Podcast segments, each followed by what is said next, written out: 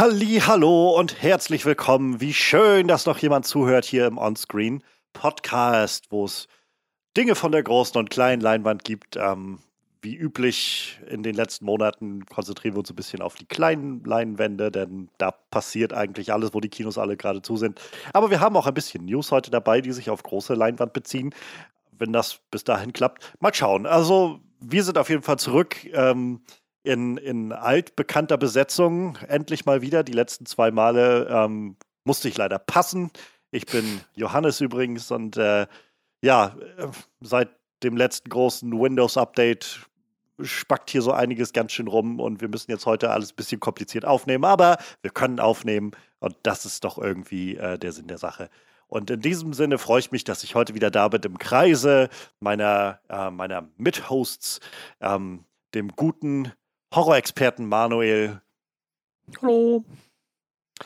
Und unserem Witcher aus Care Morhen, der heute on point ist mit seiner Thematik, würde ich sagen. Oh yeah. ja, ähm, was soll ich sagen? Ich war die letzten zwei Wochen nicht da, ähm, zwei Male nicht da. Vielleicht kurze Zusammenfassung. Äh, Minority Report, wenn ihr mich fragt, ziemlich großartiger Film. Ähm, Donnie Darko habe ich bisher noch nicht geguckt ähm, und, und ich glaube, es ist so ein Film, der mir ein bisschen zu weird ist. Ich war erstaunt zu hören in der Podcastaufnahme, dass äh, ich hab, war gespannt, wie Freddy darauf reagieren würde mit dieser ganzen Zeitreise. Convoluted Plot-Thematik. es war sehr, sehr spannend, das mit anzuhören. Ähm, ja, und ansonsten ähm, Suicide Squad Trailer. Ich fand den ziemlich großartig, muss ich sagen. Ähm, soweit alles, was mir gerade spontan einfällt. Äh, vielleicht einmal kurz kurz abgehakt, was ich die letzten zwei Wochen nicht beitragen konnte. Ähm, ja, was sagst du zu haben, den Oscars? Ähm, das Wir war sehr halt witzig, so viel dass, nicht irgendwie, ne? ja, das, es war halt sehr witzig mit anzuhören, ähm, wie, wie ihr darüber gesprochen habt. Ähm, so, also ich habe, glaube ich, wenige davon gesehen, aber ich habe, glaube ich, von allen davon schon gehört. So, und das war halt dann immer ja. so ein, äh, so wie, wie Manuel die Liste durchgegangen ist. Aha, kenn ich nicht, kenn ich nicht, Nee, noch nie von gehört. Kenn ich nicht. ähm, ja, aber ich finde es, ich find, es sieht ganz cool aus. Ähm, was, ach so, genau, erwähnenswert ist, ähm, ihr hattet kurz über Steven Yeun ge gesprochen gehabt, der ja für seine Rolle in Minari äh, nominiert mhm. ist. Ähm, Steven Yeun ist der erste asiatischstämmige Schauspieler, der für die äh, Best Actor-Rolle nominiert ist. Ach, Genauso wie ähm, Riz Ahmed, der für Sound of Metal nominiert ist, der erste Muslim ist, der äh, für den Best Actor nominiert worden ist in der Geschichte der Oscars. Und das ist irgendwie Ach, cool, aber auch ganz traurig, dass es irgendwie nach, weiß ich nicht, ja, 90 schon, ne? plus Veranstaltungen erst passiert. Aber naja. Ähm, kleine Schritte, schätze ich. Ja, wir äh, sind jetzt auf jeden Fall zurück und wir schauen mal, ob das heute alles so klappt. Wir haben uns einen, äh, einen Film vorgenommen, der jetzt gerade frisch rausgekommen ist auf Netflix. Über den wollen wir heute ausführlich reden und zwar Love and Monsters. Ähm, ein Film, mit dem ich vor ja, fünf Minuten vor Podcastaufnahme gerade erst fertig geworden bin und auch nur wusste, dass der existiert, bis, wir, bis ich den geguckt hatte. Ich habe keine Ahnung gehabt, worum es da drin geht. Ich bin sehr gespannt auf unser Gespräch nachher. Ähm, und davon ab haben wir ein bisschen News. Ähm, wir, wir haben einen Trailer für einen kommenden Marvel-Film, Shang-Chi and the Legend of the Ten Rings. Wir haben Neuigkeiten zum, na, zum Witcher natürlich. Und wir haben, äh, ja, exorbitante Zahlen, ähm, wie sie wahrscheinlich einem Epos wie dem Herrn der Ringe angemessen sein müssen.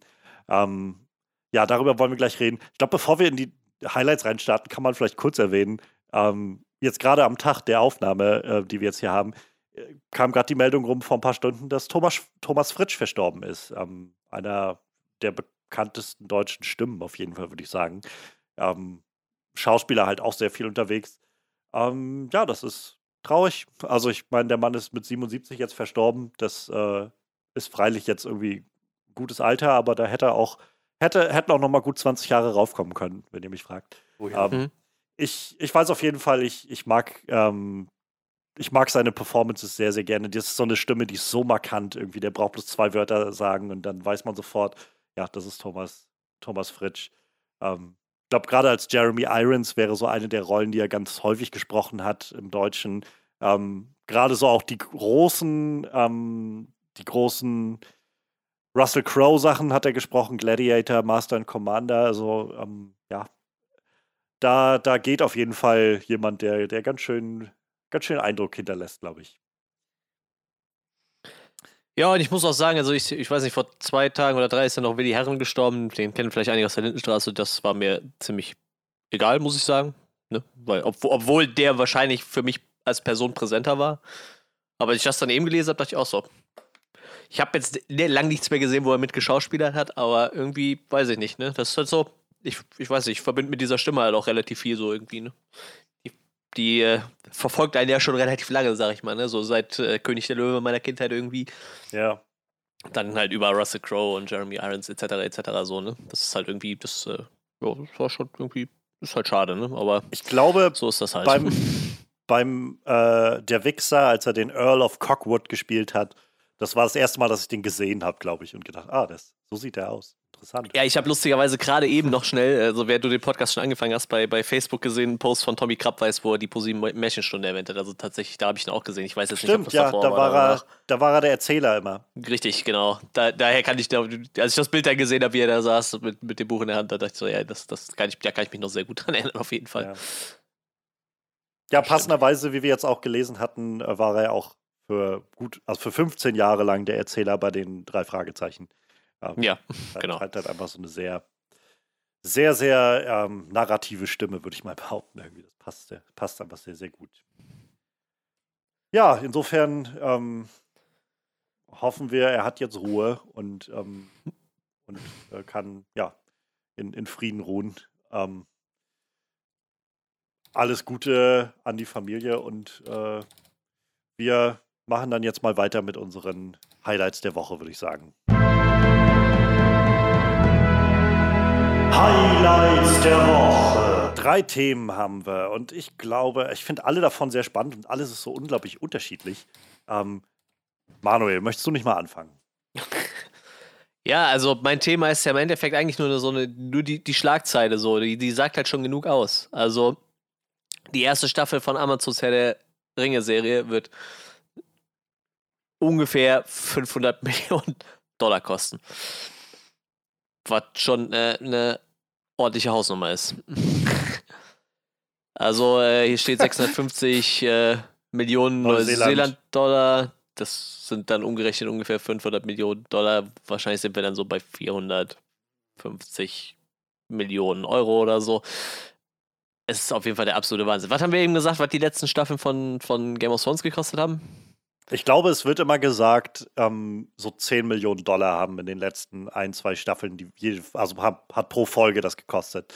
Ja, Aber das also waren halt, was haben wir gesagt, sieben und dann nochmal sechs Folgen ja. je Staffel. Also sagen wir, wir, wir sind dann noch unter 100 Millionen für die letzte Staffel Game of Thrones. Ne? Und wir sind hier bei der ersten Staffel das ist ja ein der neuen Herr der Das ist ja gar nichts.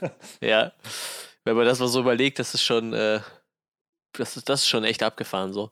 Obwohl ich ja sagen muss, bei manchen Serien, da gibt es ja immer wieder so abgefahrene Meldungen. Ich glaube, äh, ich kann mich noch daran erinnern, Hugh Laurie hat bei Dr. House für die letzte Staffel 850.000 Dollar pro Folge bekommen. Für 45 Minuten. Ja, waren die, waren die nicht bei, bei ähm, Big Bang Theory, waren die doch, glaube ich, auch nachher so, dass die eine Million Dollar pro Folge ja, bekommen irgendwie haben? So, genau, ja, ja. So. Also, ich meine, sowas steigert sich halt nach oben hin schon relativ stark, aber ähm, wie gesagt, wir, wir, reden hier von der ersten Staffel, ne? Und ich weiß nicht, hatte Amazon schon gesagt, wie viele Staffeln die geplant hatten? Irgendwas habe ich so im Kopf, dass da mal was oh. rumgeschwebt ist. Also ich meine, sie hatten schon mehrere bestellt. Ja, oder irgendwie nicht. sowas, aber ich weiß auch gerade nicht mehr, wie viel. Aber irgendeine Zahl meine ich hätte. Wie viel die Amazon Staffel vor allem? Die, die Amazon-Serie äh, oder Amazon plant diese Serie auf äh, wohl fünf Staffeln ah, okay. anzulegen im Moment. Ich sehe gerade, die zweite Staffel ist auch schon bestellt tatsächlich, bevor die erste durch ist. Ich sehe es gerade which has already been renewed for Season 2. Alles klar. also die Folgen pro Staffel, wissen wir das? Ich glaube, da gab es noch durch. keine Angaben zu. Nee. Ich sehe hier auch gerade nichts.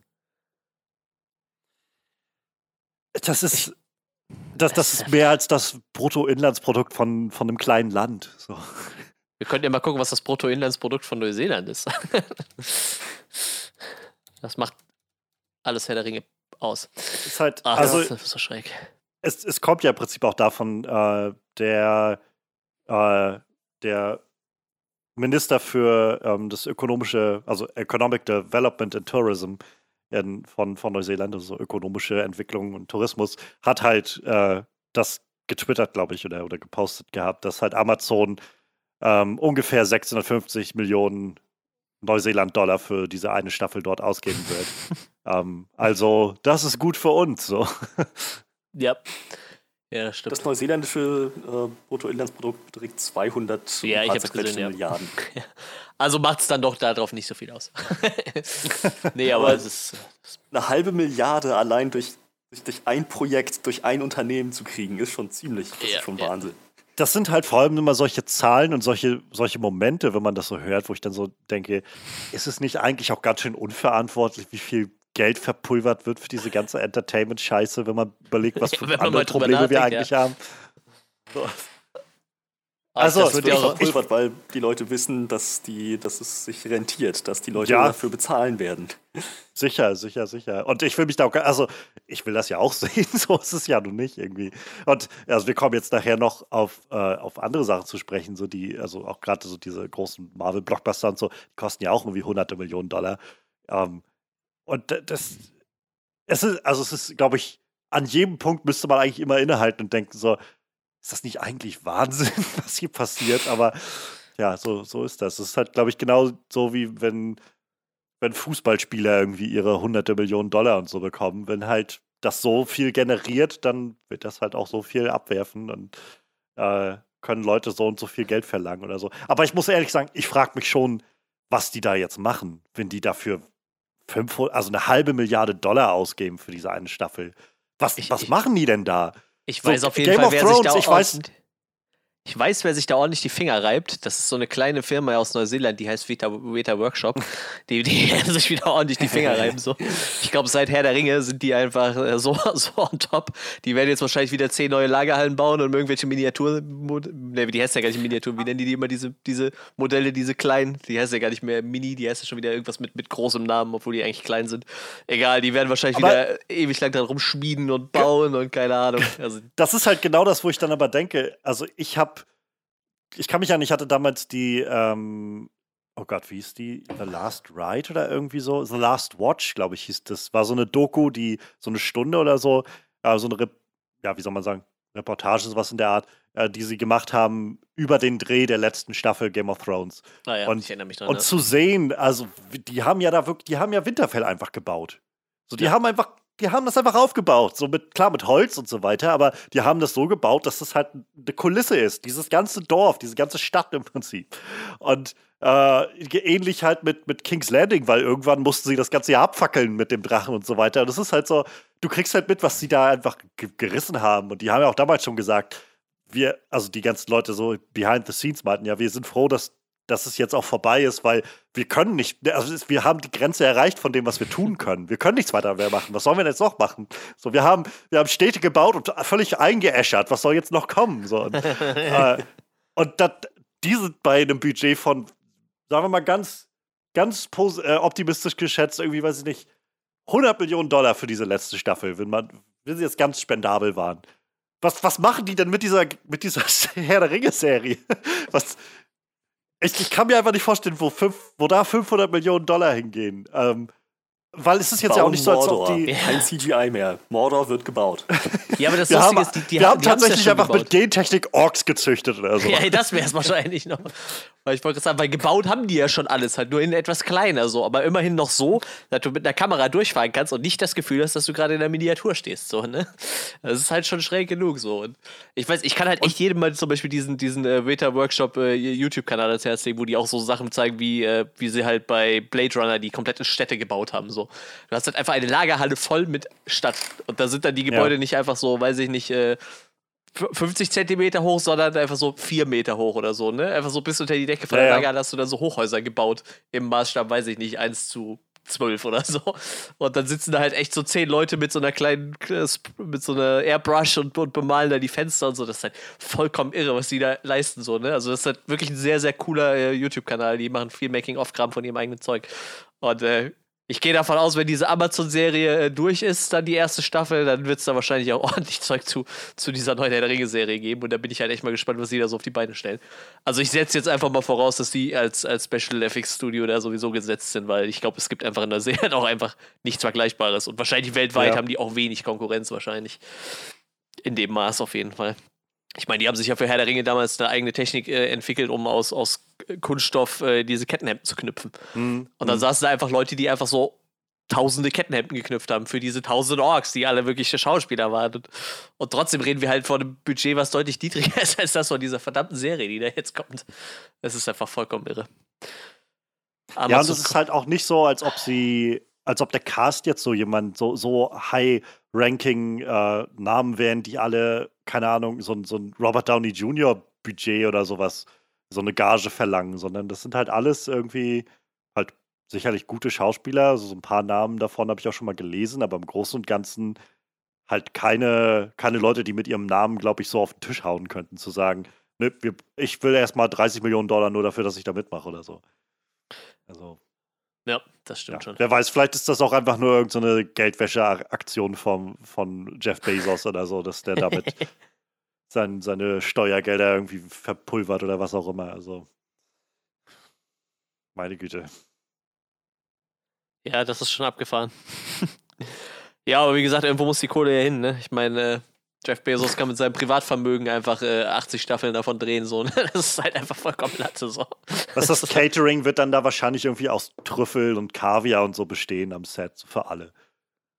So für, für die Techniker, für die Schauspieler und so, die können dann einfach zu lang also ich wünsche mir auf jeden Fall bei dem Budget mehr Herr der Ringe und weniger der Hobbit, wenn ich ehrlich bin. So, ne? Also rein was Special Effects ja. angeht und ja, so. Ne? Natürlich. Ne? Also ich, ich glaube aber auch jeder, der die Filme nebeneinander stellt, wahrscheinlich auch äh, alle, die dran gearbeitet haben, werden merken, dass da der Unterschied schon, schon krass ist halt. Ne? Ich, ich habe vor ein paar Wochen ähm, einen Rewatch gemacht von, also so über zwei, drei Wochen hinweg, so alle sechs Filme im Prinzip geguckt. Hm. Gerade auch, weil ich die Hobbit, also ich bin gerade sehr im Herr der Ringe Fieber, auch wieder so im Mittelerde-Fieber. Ähm, Gerade auch durch die Pen-and-Paper-Runde, die wir spielen. Und ähm, ich hatte dann so gedacht, ja, ich hatte schon immer mal wieder so. Ich habe die Hobbit-Filme, die ersten zwei gesehen und irgendwie, ich habe jetzt nicht gut in Erinnerung, aber ich glaube, es gab nette Elemente und guck sie nochmal an. Und so, es gibt immer mal so kleine Spots, kleine Flächen, äh, wo ich denke, das ist ganz nett. Aber ich war so gelangweilt über so viele Strecken und so, ja. also als es in den dritten Film ging, ich, ich konnte einfach nicht mehr. So, es war, wo ich gedacht habe, ich, ich halte das hier langsam nicht mehr aus. Das zieht sich und zieht sich und ist so lame und so. Und das war so ein Moment, wo ich, wo ich so, so einen Schritt von mir zu, selbst zurückgetreten bin und gedacht habe, ich glaube, ich kann so langsam verstehen, wie Leute auf, auf Herr der Ringe schauen, die halt nichts damit, die da keinen Zugang zu finden, so wie ich den zum Beispiel habe. Und wo ich halt die Herr der Ringe Sachen gucke, was halt, also jetzt auch gerade was zuletzt hatte ich die wieder in den Special Extended Editions geguckt, wo halt die dann so die Länge haben, ich glaube 320, 320 und 340 oder so sind die dann ja. lang, ohne diese 20 Minuten Credits. Ähm, und ich, ich habe mich halt nie einmal gelangweilt, aber ich habe mir gedacht, wenn ich keinen Zugang dazu finden würde, würde ich wahrscheinlich genauso da sitzen, wie ich bei den Hobbit-Filmen sitze und denke so, wann hört das auf? Das sind, wir gehen gerade, wir, sind, wir haben zweieinhalb Stunden überschritten und es ist noch kein Ende in Sicht. So. Also ja, ähm, ich glaube nicht, dass ich die tatsächlich noch mal gucken werde, die Hobbit-Filme. So, das war jetzt, ich habe die jetzt gesehen, so die Trilogie, und dachte, ich, ich sehe keinen Grund, noch mal dahin zurückzukehren, wenn ich ehrlich bin. So, das, das ist schade, aber, aber ich sehe ich, ich seh das einfach nicht auf mich zukommen in meiner Zukunft, dass ich denke, ja, doch, jetzt gucke ich mir noch mal die Hobbit-Filme an. Ich, glaub, ich muss auch sagen, so, es, es, es, hätten halt auch echt keine drei Filme sein müssen. Ne? Also ich meine, man muss ja auch mal echt von dem Ausgangsmaterial ausgehen, was man hat, so, ne? Und ich meine, da, da fehlen ich, halt 800 Seiten oder so, ne, gefühlt zum Herr der Ringe. Also das, das war halt ehrlich gesagt sowas, was mir aufgefallen ist beim Schauen jetzt, was ich halt gar nicht so hatte, als ich das das erste Mal geguckt habe. Ich finde, man merkt halt an vielen Stellen, dass es, dass zum einen steckt da irgendwo so der Hobbit drinne, so eine kindliche, fantasievolle Geschichte mit, mit diesen, äh, mit den Trollen, die sich irgendwie streiten und mit so einem singenden Goblin-König und solchen Sachen. Und gleichzeitig wird dann versucht, Nee, wir müssen aber auch das, was Peter Jackson mit den Herr der Ringe gemacht hat, so dieses bisschen geerdetere und düstere und so, das müssen wir auch wieder da reinbringen. Und das funktioniert irgendwie auch einfach gar nicht, finde ich, in diesem ja. Film. Ist halt, ja, ist, ist schade, ist irgendwie so ein bisschen, bisschen verschenkte Chance gewesen, aber ja, ich, naja. Ich bin mal gespannt. Also ich glaube, bei die, die Amazon-Serie, die wird wahrscheinlich wieder mehr Herr der Ringe als der Hobbit. Ich, ich, ich hoffe das jetzt einfach mal nicht jeder schon von aus. So. Ich meine, es kam halt dann ja nun auch doch deutlich besser an irgendwo. Ne? Ich, ich glaube, wir stehen mit unserer Meinung auf jeden Fall nicht alleine da. Ich kenne zwar ein paar Leute, die auch die Hobbit-Filme sehr gerne mögen, aber ich glaube, niemand davon sagt, ja, ich mag die lieber wie, wie die Herr der Ringe-Filme. So, ich glaube, das sagt einfach keiner so. Deshalb, ich, ich gehe mal davon aus, dass es schon so ein bisschen das äh, Go-To, wo man sich dran orientiert. Und wie gesagt, wenn man schon wie auch wie. Ich finde es halt auch nett, dass sie dann immer wieder nach Neuseeland gehen, so, ne? Weil ich meine, vielleicht werden wir ein paar äh, Drehorte einfach wiedererkennen, so einfach, weil weil es das halt noch gibt und weil man es wieder benutzen kann. Ja. Ich mag diese, diese ganzen, ähm, ich weiß, ich habe diese Extended Editions ja alle auf, auf, auf äh, DVD noch, diese, diese, ich weiß nicht, vier DVD-Collections immer dann pro Film. Und äh, da sind halt einfach so viele coole Bilder, wo sie einfach durch Neuseeland gehen und sagen so, ja, hier die und die Szene, wo die Hobbits sich unter der Wurzel verstecken, ja, das ist dieser Baum. Da haben wir noch so ein Stück künstliche Wurzel mit dran gehängt, aber es ist genau diese Stelle so, ne? Und die, diese Orte sind halt alle noch da, ne? Und die haben ja stellenweise auch einfach heute noch so Sachen aus irgendwelchen Elbenstädten einfach noch in ja. irgendwo in Neuseeland im Wald stehen. So. Und ich weiß nicht, vielleicht sehen wir halt einfach noch ein paar Sachen wieder, die einfach noch da sind und jetzt wieder benutzt werden. So. Wäre auf jeden Fall ganz cool. Ist auch irgendwie immer noch so ein Traum, irgendwann mal nach äh, Neuseeland zu kommen und sich da so ein paar Ecken anzugucken, glaube ich. Mhm. Da hätte ich schon echt Bock drauf. Und natürlich auch bei Beta Workshop mal vorbeizugehen und da mal eine Tour durch die Studios zu machen. Weil die konnten ich mein, sich auch nicht von allem trennen. das wird ja wahrscheinlich sowieso der, die große Frage sein, ob diese Herr der Ringe-Serie in irgendeiner Form mit den späteren Filmen in einer Kontinuität stehen soll oder eben nicht. Oder ob sie versuchen, ja, das, das so. Ja. Also, ich, rate mal, wenn Amazon das macht, werden die wahrscheinlich, die Rechte werden dann schon anders liegen als bei New Line Cinema oder so. Aber wer weiß, vielleicht ähm, vielleicht versuchen sie es halt so vage zu halten, dass das darauf passen kann oder so, dass, das, dass man sagen könnte, ja, nee, doch, das ist, äh, das, das könnte, also ihr könnt euch im Kopf das so zurechtlegen, dass das schon äh, in einer Kontinuität spielt. Wir werden es nun niemals direkt sagen oder so. Aber letztendlich, ich brauche das auch nicht, dass das eine Kontinuität bildet. So, wegen mir sollen sie halt eine ganz eigene, ein eigenes Herr der Ringe-Universum aufmachen. Das ist halt, so, wie gesagt, beim Hobbit fand ich, hat das halt nicht gut funktioniert zu sagen, das muss jetzt in einer Kontinuität yeah, yeah. mit dem Herr der Ringe sein, in der Art und Weise. Deshalb, naja. Mal schauen. Ich glaube, die Serie ist jetzt gerade schon, also ist schon in Produktion im Moment. Also mal, mal schauen, wann wir so nähere, weiß nicht, erste Bilder oder sowas mal bekommen werden davon. Und dann gibt es die ersten Bilder und dann so alle Kostüme sind irgendwie so mit Gold verkleidet und so. Das ist so, ah, da ist das Budget hingegangen. Ich, war, ich bin übrigens immer wieder erstaunt darüber, wenn ich lese, dass Elijah Wood jetzt erst 40 geworden ist und Herr der Ringe einfach schon 20 Jahre alt ist. Mir war einfach nie bewusst, wie jung dieser Schauspieler einfach noch war, wie ja. dieser Film gedreht wurde. Aber der ist auch nicht groß gealtert, finde ich, seitdem. Nee, also irgendwie so ein bisschen nicht. schon, aber jetzt halt nicht massiv. Also da finde ich, nee, sieht man, äh, so Vigo Mortensen siehst du da mehr die Jahre an. Oder Sean Bean ist auch so jemand, wo ich jetzt die Herr der Ringe-Filme wieder gesehen habe, dachte ich so, ja doch, Sean Bean ist ganz schön alt geworden. Ja, der, ist, der, der, hatte doch jetzt Geburtstag, gestern, glaube ich, oder so, oder heute? Ich bin mir gerade nicht sicher. Irgendwann oh. hatte der Geburtstag. Und er ist 61 geworden, glaube ich. Ja, so langsam. Sean äh, so langsam kommt man dann in, in die Jahre. No, er ist 17. Ja. April hat er Geburtstag und ist 62 geworden. Nur noch kurz als Fakt am Rande. Tja. Okidoki. Ähm, kurzer Shoutout an Sean Bean. Happy Birthday. Ja, ähm, so viel dann zu 500 Millionen Dollar für Herr der Ringe. Ähm, klingt auch wie so ein, wie so ein alter Western-Titel irgendwie. so für eine Handvoll Dollar. 500 Millionen Dollar für der Herr der Ringe. Ja, komm, gehen wir von der einen Fantasy-Property gleich zur nächsten, würde ich sagen, Freddy. Ja, ähm, ist, ist eine kleine Neuigkeit, aber eine, die mich äh, sehr erfreut hat.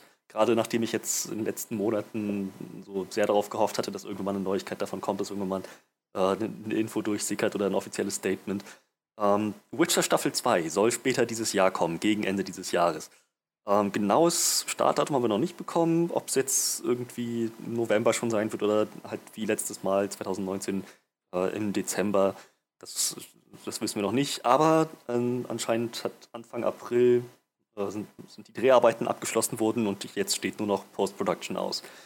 Ähm, es war lange nicht klar, wie, wie lange man auf die Staffel 2 warten müsste. Viele Fans haben sich darauf eingestellt, sehr lange warten zu müssen. Zum einen, weil The Witcher an sich als Projekt ziemlich umfangreich ist und ähm, niemand so richtig einschätzen konnte, wie lange die Dreharbeiten dauern würden. Äh, plus die ganze Sache mit dem Coronavirus kam noch dazu und äh, hat die Drehs mehrfach unterbrochen. Äh, Henry Cavill hatte sich am Set mal verletzt. Ähm, umso schöner war jetzt die Information, dass wir tatsächlich doch noch dieses Jahr Witcher Staffel 2 bekommen sollen. Das freut mich sehr. Ich hatte damals, als die Staffel 1 rauskam, noch irgendwie so meine, meine kindliche Hoffnung gehabt, dass wir die im Jahresrhythmus bekommen, aber das war vielleicht ein bisschen zu hoch gegriffen. Gerade mit, äh, gerade mit dem Coronavirus, das dazwischen kam. Aber ja, äh, Staffel 2 kommt noch dieses Jahr. Äh, das freut mich sehr. Ich freue mich sehr darauf, Henry Cavill wieder in der Rolle zu sehen. Und äh, dann mal gucken, wie Lauren Hisrich, genau, Lauren äh, Schmidt-Hisrich diese Geschichte äh, weiterspinnt. Wie, wie geht's euch damit? Habt ihr überhaupt noch Staffel 1 in Erinnerung? Ich habe nicht das Gefühl, dass es so lange her ist, einfach weil dieses letzte Jahr 2020 so, so, so, so, so, so im Nebel verschwunden ist, im Corona-Nebel. Dazu muss ich, kann ich gerade auch so eine kurze äh, Story einweisen. Also äh, drei Bekannte von mir, die haben jetzt hier eine Burgerbude zusammen aufgemacht. Also eigentlich zwei Bekannte und den einen kenne ich nur so flüchtig. Ne? Also die haben jetzt in der Corona-Pandemie einen Burger, so einen Imbisswagen aufgemacht weil der eine Koch war und äh, quasi durch Corona nicht mehr arbeiten kann, schon ewig lang nicht, haben die einfach gesagt, komm, wir machen jetzt was eigenes. und da war heute auch einer, den habe ich jetzt so zwei Jahre nicht gesehen, so und ich meinte so, und so, was gibt's Neues? Und das Einzige, was so in den zwei Jahren passiert ist, so, er meint so, ja, ich habe mir jetzt eine Switch gekauft.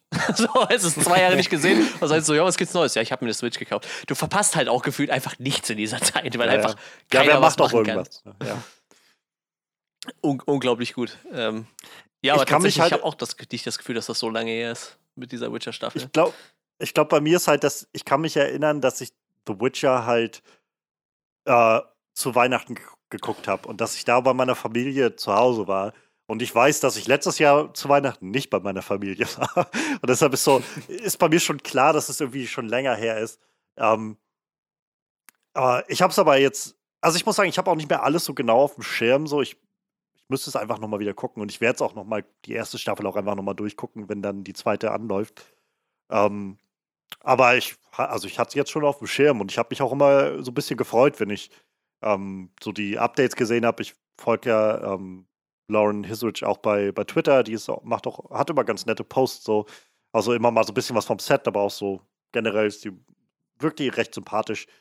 Und ähm, das war mal ganz nett zu sehen und ich, keine Ahnung, ich mag es einfach auch sehr zu sehen, dass die, die brennt halt so richtig dafür. So, du merkst halt, dass die sehr so drinne steckt in dieser ganzen, äh, ganzen Thematik, in, in dieser Welt und dass die da so heiß drauf ist, das irgendwie umzusetzen und, und weiter voranzutreiben, die Geschichte und so. Und ja, also ich bin, ich bin auf jeden Fall sehr freudig gespannt, was sie dann jetzt machen mit der nächsten Staffel. Vor allem auch mit Blick darauf, dass die vielleicht ein bisschen übersichtlicher wird als die letzte. Jetzt, wo sie sich nicht mehr um vier verschiedene Zeitebenen kümmern müssen, ja. Ja. Stimmt, ich erinnere mich dran. Da, da war irgendwas Kompliziertes dran. ja, ich werde die wahrscheinlich auch nochmal gucken müssen, bevor die nächste dann kommt. So. Ich weiß nicht, ähm, Stranger Things ist ja so eine Serie, die so im, im ähnlichen Rhythmus erscheint, sage ich mal. Ne? Die lassen sich auch gerne mal zwei Jahre Zeit so. Aber da hätte ich jetzt nicht unbedingt das Bedürfnis gehabt, dann die. Also ich hätte sie nicht unbedingt gucken müssen, um die zweite zu verstehen. Aber ich glaube, beim Witcher würde ich mir schon die erste nochmal angucken, bevor die zweite kommt. Ich glaube, da macht das schon ein bisschen mehr Sinn. Nicht, dass man Stranger Things nicht einfach nochmal gucken kann, so die Serie ist halt gut, aber ich glaube, da wäre es nicht bei mir nicht zwingend nötig gewesen, weil die hatte ich dann doch noch. Wahrscheinlich, weil sie nicht ganz so komplex war, ein bisschen präsenter dann irgendwie. Ich muss sagen, ähm, für mich zumindest ist äh, Witcher Staffel 1 hat einen guten Rewatch-Faktor. Anders als viele andere Serien, wo ich sage, das war, das war cool, das war gut, aber nochmal würde ich da jetzt nicht nochmal durch wollen keine Ahnung, Witcher hat für mich so, das kann ich immer gucken. Das kann ich immer gucken. Habe ich jetzt schon sechsmal gemacht, klappt doch noch ein siebtes Mal. ja. Na, Breaking Bad hat zum Beispiel nicht diesen Faktor für mich. Ja, das stimmt, aber ja, ich glaube, das ist so eine Serie. Serie. aber hat für mich Breaking Bad ist halt auch einfach ein bisschen harter Tobak, würde ich sagen, oder? Also, so, ich weiß, ich hatte vor, vor ein paar Jahren schon mal so einen Moment, wo ich gedacht habe, oh, jetzt eigentlich könnte ich mal wieder Breaking Bad gucken. Und dann habe ich irgendwie die ersten paar Folgen geguckt und habe so gemerkt, irgendwie, also A, das ist halt keine Serie, die ich nur so nebenbei laufen lassen kann. Und B, ich, also ob ich jetzt gerade den Nerv für diesen Downer habe, weiß ich auch nicht. So, so das ist, äh, ja. da, also da, da stimme ich dir halt insofern auf jeden Fall zu. Ich glaube, The Witcher ist da einfach deutlich, äh, deutlich zugänglicher so und, und ein bisschen, mhm.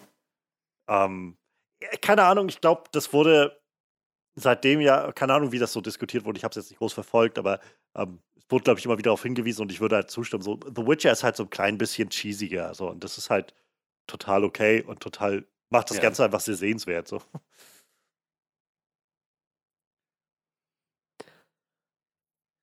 Ja, ähm, alles klar, dann heißt es, wir freuen uns äh, auf später dieses Jahr, äh, wo wir mit mehr Witcher versorgt werden. Ich muss sagen, also wir können dann jetzt auch äh, gleich weitergehen, aber ich muss sagen, ich merke so, ich denke mir manchmal so, vielleicht tut Netflix sich tatsächlich keinen so großen Gefallen damit, dass sie alles zum Bingen rausballert, gleich am ersten Wochenende. So, ich habe das Gefühl, also ich weiß, das ist mittlerweile so ein sehr umstrittenes Thema geworden. Also ich habe das, habe das Gefühl, ganz oft, wenn, wenn man, wenn ich irgendwo andeute, dass ich gar nicht so ein großes Problem damit habe, eine Woche zu warten bis zur nächsten Folge, ähm, kommt gleich immer so ein Schwall von, ähm, du bist so bescheuert. ähm, so, ich kann, also ich mag beides sehr gerne. Ich finde es gut, dass man Dinge gleich gucken kann, aber ich merke halt auch einfach in den letzten, im letzten Jahr auch gerade gab es so viele Serien, die halt ähm, so im wöchentlichen Rhythmus kamen und mal ganz davon ab, dass ich das auch sehr genossen habe, so ein bisschen diese, diese Vorfreude zu haben, immer jede Woche auf eine neue Folge und diese Anspannung. Ich frage mich halt so ein bisschen, ob Netflix sich halt so ein bisschen selbst damit ins Fleisch schneidet, denn ähm, was sie halt schaffen, also was jetzt so Disney Plus geschafft hat oder was auch HBO und so weiter schaffen mit ihren äh, wöchentlichen Rhythmus, ist halt, dass diese Serien dann einfach mal zwei Monate lang im Gespräch bleiben und halt weiter diskutiert werden. So. Und also ich würde zum Beispiel sagen, für mich ist Mandalorian, sowohl Staffel 1 als auch Staffel 2, jetzt nicht wirklich qualitativ besser als, als die Witcher-Staffel, würde ich sagen, die erste. Ähm, aber ich habe da, also ich würde, aber also so generell glaube ich, Witcher könnte halt auf einer ähnlichen Ebene länger in diesem Popkulturgeist bestehen bleiben, wenn sie so ein bisschen sich das, so sich so ein bisschen reizender machen würden. Und das macht Netflix, glaube ich, nicht mit, diesen, mit diesem Drop alles an einem Tag und nach einem Wochenende hat es jeder gesehen und dann, dann ist der Diskurs auch im Prinzip wieder vorbei und geht weiter zur nächsten Netflix-Serie, die am nächsten Wochenende kommt. Es, es gibt so Serien, wo sie das Konzept machen, eine Folge jede Woche. Aber das sind halt nur, die kannst du an einer Hand abzählen, habe ich. Ja, und jetzt ich glaube, das sind auch die Serien, die sie eingekauft haben, glaube ich. Das sind nicht ihre Eigenproduktionen. Ich glaube, das ist immer sowas wie äh, Star Trek Discovery oder sowas, wo sie dann nur den, den, den internationalen Release davon haben. Und weil das halt in Amerika dann wöchentlich rauskommt, ballern sie es auch so raus oder so. Nee, tatsächlich hab ich. jetzt, haben wir auch eine Serie jetzt angefangen. Also wir gucken ja auch schon mal gerne so ein bisschen was Trashigeres, aber wir gucken also Circle auf Netflix, was so ein bisschen äh, ja, ich weiß nicht. Ne, ja, so eine RTL-Mittagsprogramm ist es nicht, aber so schon so ein bisschen Reality-mäßiges Formatfaktor hat. Und äh, da hauen die jetzt wöchentlich drei Folgen raus. Warum drei? Keine Ahnung. Also es ist eine Netflix-Eigenproduktion, aber da haut Netflix jede Woche nur, nur, nur drei Folgen raus. Also die hauen, glaube ich, vier Wochen lang jeweils drei Folgen raus und dann das Finale eine Woche später. Also die machen das auch schon mal mit Eigenproduktionen, aber dann in ganz merkwürdigen Sachen. Und Amazon macht das auch schon mal so komisch. Wir haben jetzt, äh, kann ich übrigens ja. äh, sehr empfehlen, Last One Laughing geguckt. Ähm, also man sollte sich nicht davon abschrecken lassen, dass wenn Amazon in Deutschland produziert, dass das so Trash-Comedy wird, wie dieses äh, komische Binge, wie heißt diese Sendung? Dieses, was so Switch-mäßig uh, ist, ja, was einfach der letzte Rotz war. Also die machen halt nicht nur Scheiße. Dieses Last One Laughing ist absolutes Comedy-Gold, super gut. Ähm, das haben sie auch dann wöchentlich, da haben sie wöchentlich zwei Folgen rausgehauen. Also manchmal machen die da irgendwie sehr merkwürdige ich verstehe es dann auch nicht so ganz. Warum machst du jetzt zwei Folgen? Warum manchmal eine? Warum ja. machst du es manchmal komplett raus? Ich, ich verstehe diese Release-Pläne nicht so ganz. Also sowohl Amazon als auch Netflix, die machen da schon mal irgendwie komische Sachen. Ich sagte, äh, Netflix versucht sich auch schon mal in so, so einem wöchentlichen Format, aber dann halt mit ja. mehr Folgen. Das ist ein bisschen komisch. Ich muss halt vor allem mal an die dritte Staffel Stranger Things denken. Das war halt sowas, wo ich, wo ich richtig gemerkt habe, wie nach knapp zwei Wochen keine Sau mehr darüber gesprochen hat. Und also Stranger Things ist halt so nur wirklich ein Phänomen. Also gerade auch die erste Staffel war ja nur, ist ja so eingeschlagen. Und äh, die zweite war dann irgendwie heiß begehrt und kam insgesamt auch ziemlich gut an. Ähm, so, ich glaube, die dritte Staffel kam insgesamt nicht mehr ganz so gut an wie die ersten zwei. Ähm, aber war halt trotzdem immer noch gern gesehen. Aber der Diskurs war halt weg nach zwei Wochen. Weil dann, ja, Netflix hat halt ihren Apparat dann hat dann den Apparat auch am Laufen und dann kommt halt die nächste große Serie, zwei, drei Wochen später, die auch wieder gedroppt wird an einem Tag. Und dann ist das wieder rum. So. Und, und äh, gerade mit Blick darauf, dass zum Beispiel Disney Plus sich jetzt etabliert hat als neu, neuer großer Player ähm, und dass halt die anderen ganzen Streaming-Services, die alle bestehen, auch nicht locker lassen. So. Ich, ich hoffe halt einfach, dass sie, dass sie es schaffen, ähm, jenseits, sag ich mal, von der Qualität, die die Serie bietet, die ja so The Witcher bietet. Ich gehe jetzt mal davon aus, dass die qualitativ auf einem Level bleiben wird, vielleicht auch noch besser werden wird als jetzt die erste Staffel. Ähm, und das kann sich halt auf jeden Fall sehen lassen. Ähm, aber dass sie es jenseits von, dem, von der Qualität halt schaffen, die vom Marketing sozusagen im, im, in der Popkultur zu halten, damit wir eben noch fünf oder sechs Staffeln oder ich glaube, was, was Lauren Hisrich da gesagt hatte, was sie geplant hat, davon kriegen. Und nicht, dass irgendwann gesagt wird, ja gut, interessiert scheinbar keinen mehr nach drei Staffeln, wir den Stecker so. Mal schauen. Ja, dann äh, so viel zum, zum Witcher. Auf jeden Fall ähm, sehr gute Informationen. Ich hatte das gar nicht auf dem Schirm, dass das jetzt, äh, dass das ähm, bekannt gegeben wurde, dass das noch kommt. Aber dann wird das vielleicht wieder ein Weihnachtsgeschenk für uns. Ähm, hm. ja. Danke Lauren Hisrich und äh, danke Henry Cavill, schätze ich. Und ja, dann haben wir noch einen großen Trailer, der jetzt gedroppt ist, ein Teaser war es, ähm, der gedroppt ist. Ähm, und zwar ist es der erste Teaser-Trailer zu Shang-Chi and the Legend of the Ten Rings. Ein sehr langer Titel. Ähm, der, einer der nächsten kommenden äh, Marvel-Filme, der ursprünglich halt auch schon, glaube ich, dieses Jahr im Februar starten sollte, aber wie das halt ist mit den Covid-Verschiebungen, wurde das jetzt schon tausendmal versetzt und jetzt haben sie einen neuen äh, Starttermin scheinbar in Zement gesetzt. Jedenfalls hieß es das für Amerika und zwar der 3. September 2021 soll es werden. Ähm, momentan sind sie ja darauf umgestiegen, dass sie einige Sachen ins Kino bringen, einige Sachen zu Disney Plus bringen, einige Sachen zeitgleich ins Kino bringen und zu Disney Plus.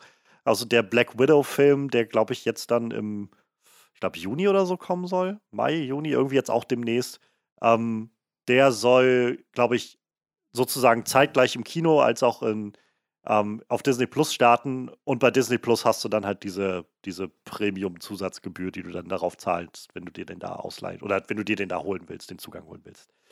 Ähm, mal schauen, was sie mit Shang-Chi machen. Aber so oder so, Shang-Chi ist halt auf jeden Fall eine dieser, dieser neuen ähm, Properties, dieser neuen IPs, die sie äh, angekündigt hatten, auch schon vor, vor ein paar Jahren eigentlich schon, als Phase 3 sich so zum Ende neigte von Marvel.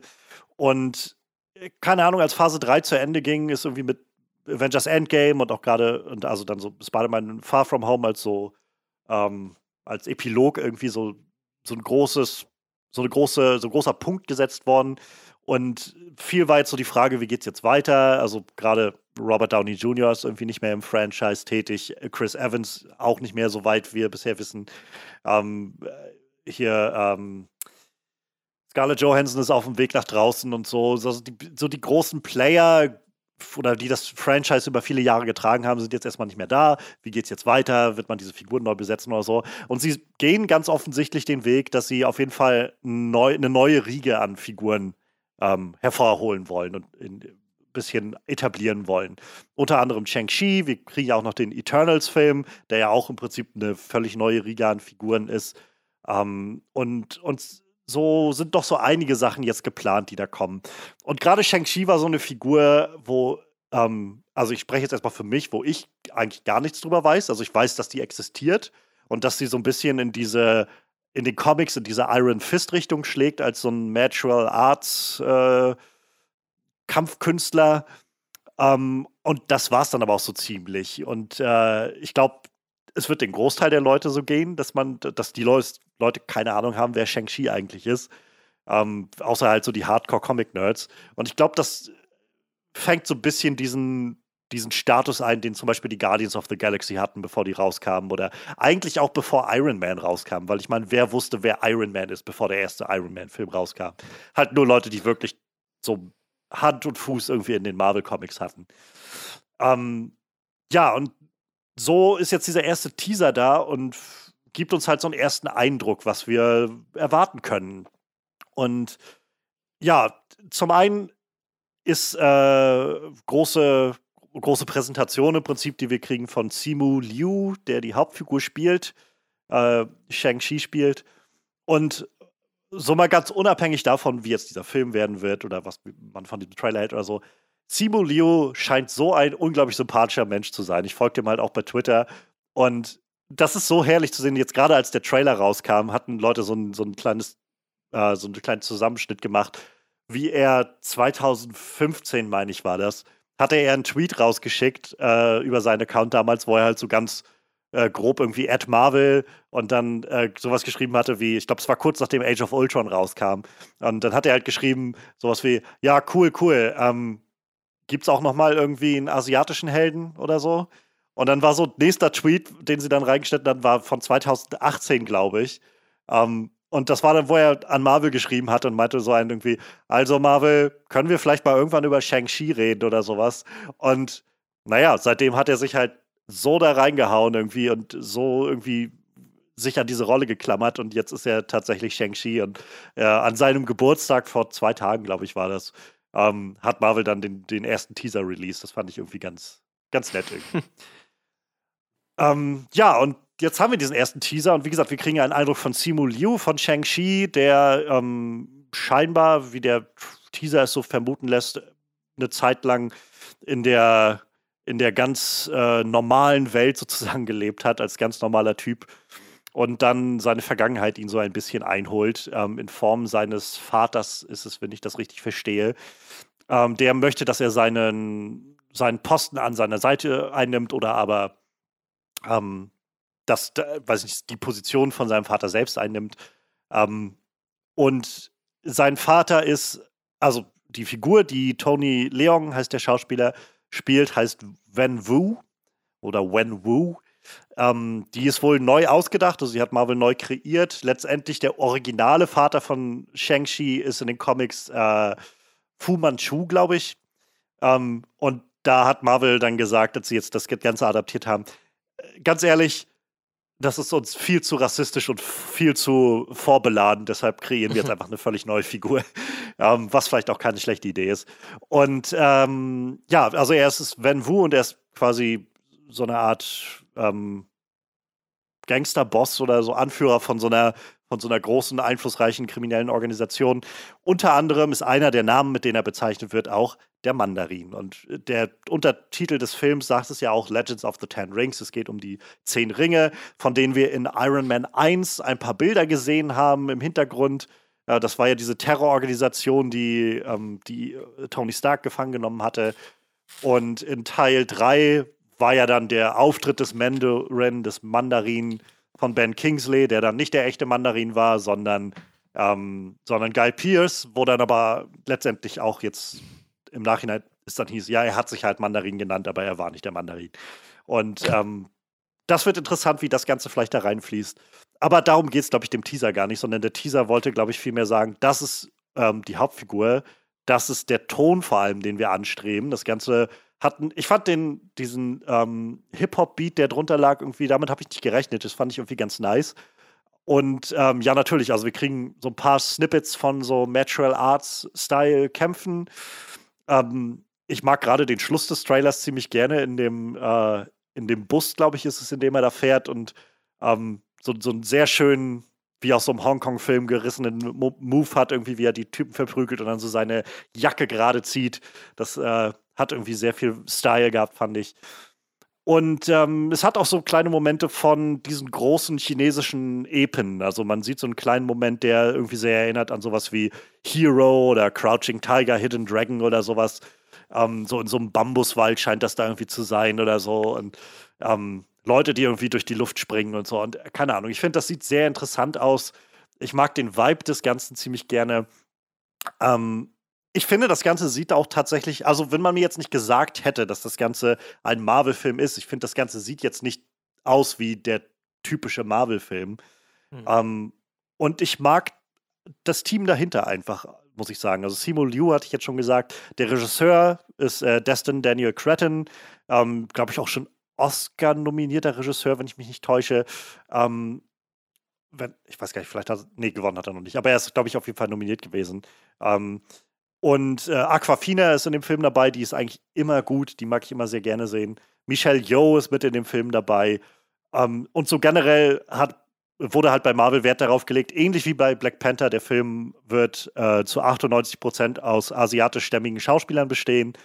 Und ich glaube halt tatsächlich auch, so wie der Film sich bisher aufbaut und auch gerade so wie Marvel sich gerade ähm, in den letzten Jahren entwickelt hat und, und sich gibt, wird der Film auch, glaube ich, eher in so eine Black Panther-Richtung schlagen, in dem Sinne, dass das Ganze ähm, nicht nur die Besetzung hat, sondern auch einen Punkt dahinter macht, zu sagen, hier geht es gerade um was, hier geht es um Repräsentation und hier geht es auch darum, dass wir gewisse Themen anschneiden und anreißen, mit denen ähm, die Community, die hier abgebildet ist und die das Ganze irgendwie einnimmt, auch immer wieder zu tun hat.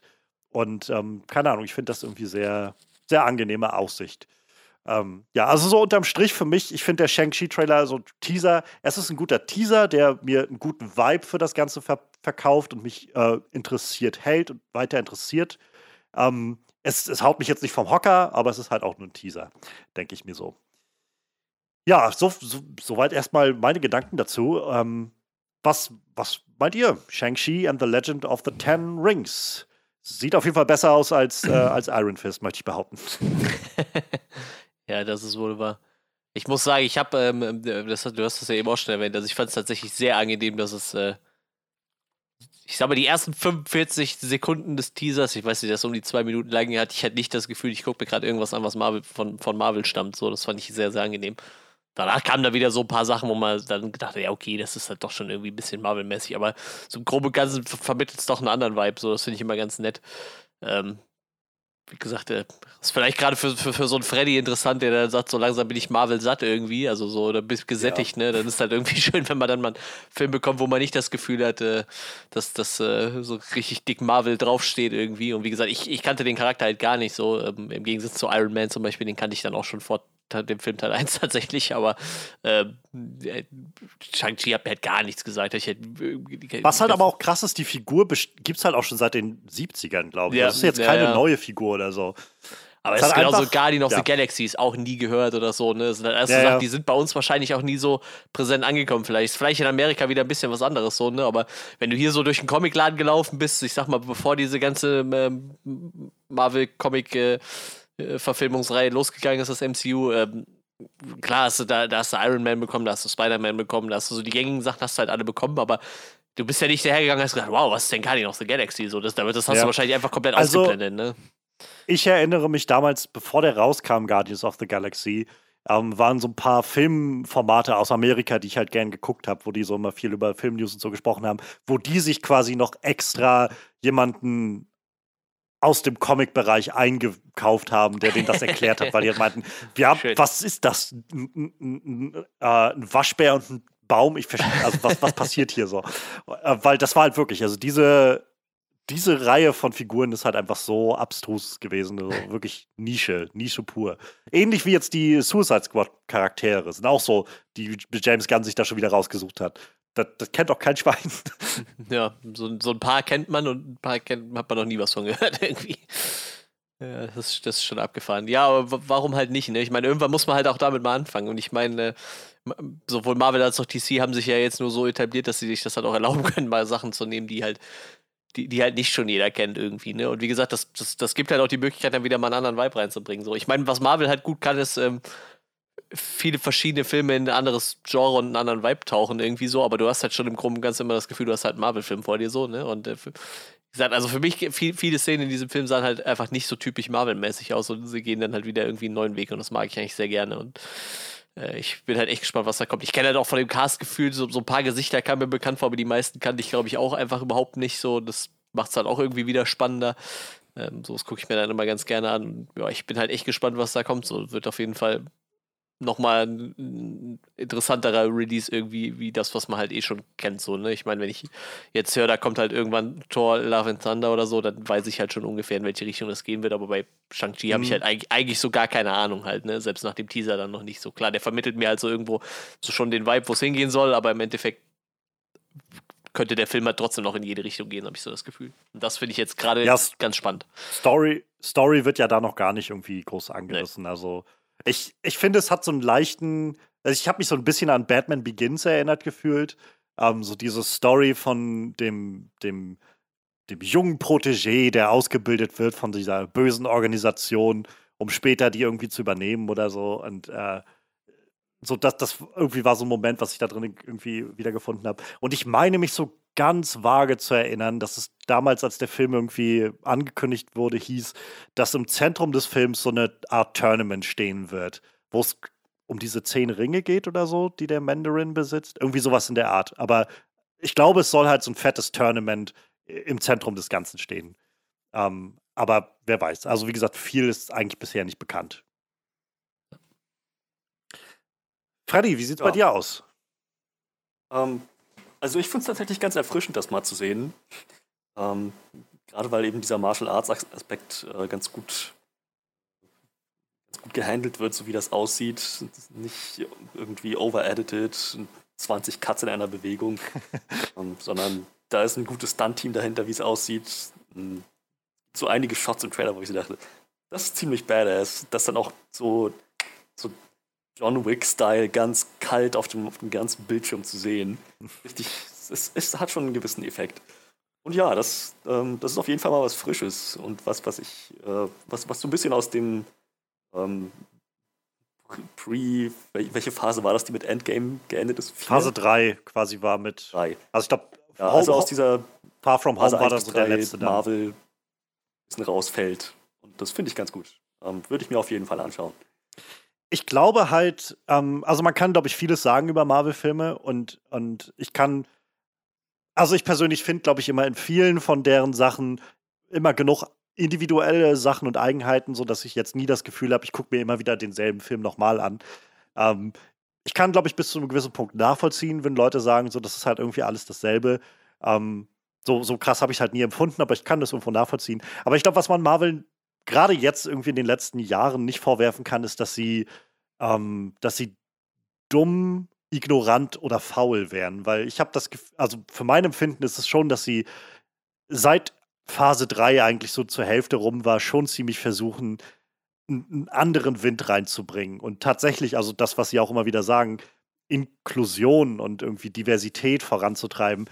Für mich ist Marvel momentan so die einzige große Studiomarke, bei der ich das Gefühl habe, dass sie das tatsächlich auch tun. Also mit Black Panther, sage ich mal jetzt sowas, wie Black Panther angefangen, Captain Marvel war irgendwie dann auch so ein Beispiel, was sich irgendwie sehr auf, ähm, auf Diversität irgendwie gesetzt hat und irgendwie da so eine Thematik draus geba gebaut hat. Und jetzt Phase 4 läuft gerade an und alles, was ich bisher von Phase 4 gesehen habe, und also bisher gibt es halt äh, WandaVision und äh, Falcon and the Winter Soldier läuft jetzt gerade noch. Da kommt jetzt ähm, mhm. in übermorgen das Finale von der ersten Staffel und dann haben wir die Trailer für die anderen Sachen. Ähm, ich habe halt, also mein Gefühl ist schon, dass sie halt, dass Marvel definitiv selbst weiß. Wir können nicht, ähm, weiß ich nicht, drei, vier, fünf Projekte in, in einem Jahr rausballern pro Jahr und dann für viele Jahre, ohne dass das Ganze ähm, irgendwie an Esprit verliert oder aber sich zu sehr wiederholt, wenn wir nicht irgendwie Innovation reinbringen. Und das Gefühl habe ich gerade sehr, dass sie halt da. Es muss nicht alles funktionieren. Also ich finde gerade Falcon und Winter Soldier, die Serie ist halt so ein bisschen messy. Also es geht nicht ganz alles auf, aber goddammit, so sie, sie probieren echt eine ganze Menge. Also der, ja. das ganze Zentrum von Falcon and the Winter Soldier, die ganze Story im Zentrum dreht sich um Rassismus in Amerika und also wirklich nicht nur so am Rande mal, sondern head-on, so wirklich im Zentrum ja. steht ja. irgendwie, wie, gehen, wie geht man mit schwarzen Menschen in Amerika um und so. Und, und das sind so Dinge, wo ich gedacht habe, also wer hätte das gedacht, dass, dass, dass sie da hingehen, wirklich bis zu dem Punkt, das so head-on zu nehmen und zu sagen, nee, wir haben dieses Setup, wir haben das Setup, das äh, Sam Wilson, der Falcon, den Schild überreicht bekommen hat, welches besseres Setup haben wir, um uns Rassismus in Amerika zu widmen? Wie wird mit einem schwarzen Mann umgegangen, wenn der, ähm, äh, wenn der Captain America sein soll, in so eine Rolle schlüpfen soll oder sowas? Äh, und ähnlich war WandaVision, war sowas, wo ich gedacht habe, ich, hab, ich hätte nie erwartet, dass sie so deep irgendwie in solche Figuren eintauchen, so, so, so im Prinzip so eine Trauertherapie daraus machen. Und wie gesagt, ich glaube, nicht alles geht für alle auf und auch für mich geht nicht alles auf, aber ich habe das, das Gefühl, ich kann ihnen nicht vorwerfen, dass sie, dass sie sich ausruhen würden und sagen würden, nee, wir machen im Prinzip dasselbe Schema, was wir hatten, nochmal. Und Shang-Chi schlägt für mich in dieselbe Kerbe, wo ich das Gefühl habe, wahrscheinlich wird nicht alles davon aufgehen. Ähm, und einige Sachen werden wahrscheinlich auch so auf den Bahnen laufen, die man kennt. Aber ich habe schon das Gefühl, dass sie so einiges anderes probieren in dieser Sache. Ähm, ich hatte nicht erwartet, dass ich in einem Marvel-Film mal so einen Shot sehe wie äh, in dem, in dem Shang-Chi-Teaser, der jetzt hier zu sehen war, wo es ist nur ein kurzer Shot, ähm, wo halt dieser Bambuswald zu sehen ist und das ist so eine, eine Person, ich glaube, es ist eine Frau in so einer grünen Bekleidung mit so einem traditionell asiatischem Strohhut irgendwie auf dem Kopf und jemand, der sich da durch die, durch die Luft wirbelt und über den Boden schwingt und so weiter. Also, wie gesagt, wie auch so Crouching Tiger, Hidden Dragon, so diese Anfang 2000er, so chinesischen Epen, sowas in der. Hätte ich nie erwartet, dass ich das mal in einem Marvel-Film sehen würde. und äh, insofern, ja, also wie gesagt, ich glaube, es wird nicht alles aufgehen, aber weiß ich, für mich wirkt es dann doch so, dass sie definitiv selbst wissen, wir müssen versuchen, innovativ zu bleiben äh, frisch zu bleiben. Ich glaube, das war so ein großer Plusfaktor, den Thor Ragnarök hatte, dass man schon das Gefühl hatte von, okay, das ist schon ziemlich weird, was sie hier gerade macht. Ähm, und keine Ahnung, ich, ich mag das. Und ich mag auch, dass es halt um Figuren geht, die wir noch nicht kennen. Also gerade sowas wie Shazam von DC hat mir gezeigt, so, ich wusste nichts von Shazam im Vorfeld und ich mochte Shazam sehr, äh, sehr, sehr gerne. Und ich bin mittlerweile halt so, dass ich sage, eigentlich es gibt so viele Figuren, die ich noch gar nicht kenne und die, glaube ich, viel Potenzial haben. Gebt mir gerne mehr davon. So, ich brauche nicht. So, ich freue mich schon irgendwo auf Matt Reeves Batman-Film, aber ich hätte auch irgendwie kein Problem, wenn wir einfach mal sechs, sieben Jahre Batman-Pause hätten. Wir hatten irgendwie ganz schön viele Batmans, habe ich so das Gefühl, ähm, in den letzten Jahren. Und jetzt haben wir zeitgleich irgendwie mehrere auf einmal. So, Michael Keaton kommt zurück, äh, Ben Affleck ist nochmal im Snyder Cut zu sehen und wahrscheinlich jetzt in diesem Flash-Film nochmal irgendwie kurz dabei und dann kommt Matt Reeves eigener Batman nochmal und äh, ich glaube, es gab noch äh, Gespräche, dass sie vielleicht einen Batman Beyond-Film machen oder sowas und das ist so, ich, also irgendwo alles cool, aber weiß ich nicht, irgendwie auch ganz schön viel Batman, habe ich das Gefühl. naja, ähm, auf jeden Fall, der Film steht jetzt erstmal an für dieses Jahr, für Ende dieses Jahr, äh, für so Herbst dieses Jahr. Mal gucken, ob das bis dahin auch bei uns so läuft, ähm, hm. wie es bei uns bis dahin so aussieht. Aktuell sind die Kinos ja noch alle zu. Ähm, ich hatte gerade gesehen, also letztes Jahr war ja so ein Jahr, wo die Kinos hier noch auf hatten, aber halt nichts aus Amerika rüberkam, dass so einige hiesige lokale Produktionen, europäische Produktionen und auch deutsche ähm, ziemlich gut abgeschnitten sind in den Kinos. Und ich hatte jetzt gerade heute gesehen gehabt, kam, glaube ich, die Nachricht, dass ähm, ein neuer Film von, äh, von Michael Bulli Herbeck, ähm, irgendwie der Brandner Kasper, glaube ich, irgendwie so heißt der Film. Ähm, der kommt jetzt, äh, der sollte eigentlich jetzt quasi so den großen Wiedereröffnung, äh, die große Wiedereröffnung einleiten für die Kinos in Deutschland und der kommt dann jetzt aber direkt zu Amazon Prime auch. Ähm, und dann war so der Kommentar dazu, dann, das heißt, so das deutsche Kino wieder einzuleiten, äh, diese Ehre ruht jetzt allein auf den Schultern von Catweasel. Mal schauen, hm. wann das dann kommt und hm. ob das funktionieren kann. ja, also auf jeden Fall bis September haben wir noch Zeit. Mal gucken, wie es bis dahin aussieht mit Shang-Chi in Deutschland. Ähm, ich bin auf jeden Fall sehr interessiert und ich habe tatsächlich auch, nachdem ich den Film jetzt gesehen habe, Lust, mir mal mehr von diesen chinesischen, äh, nachdem ich den Teaser gesehen habe, Lust mal mehr in diese chinesischen ähm, Epenfilme so reinzugucken. Also ich habe vor zwei, drei Tagen House of Flying Daggers mir angeguckt bei Netflix und wollte jetzt noch mal so ein paar andere davon nachholen. Ähm, das, ja, ich glaube, das, das ist immer schön, wenn man so ein bisschen, so ein bisschen den, den Zeh in solche Sachen dann reintauchen kann. Ja, gut. Ähm, dann soweit zu Shang-Chi, würde ich sagen. Wir haben noch einen großen Film, äh, einen Netflix-Film, der, glaube ich, erstaunlich erfolgreich war ähm, auf Netflix äh, im Angebot und im, im Plan. Und jetzt geht es weiter mit unserer Review, denn wir wollen reden über Love and Monsters. Ja, äh, fast schon wieder die nächste, ähm, nächste Marvel, ähm, Marvel-Parallele ähm, oder Verbindung. Äh, Jessica Henwick spielt in Monst äh, Love and Monsters mit, den also kannte ich, wusste ich nicht, dass die dabei ist. Und dann hatte ich die gesehen und dachte so, oh, das ist, freut mich, die zu sehen. Die war der beste Part von Iron Fist. Ähm, so, der war der einzige Part von Iron Fist, für den ich Iron Fist, glaube ich, geguckt habe irgendwann.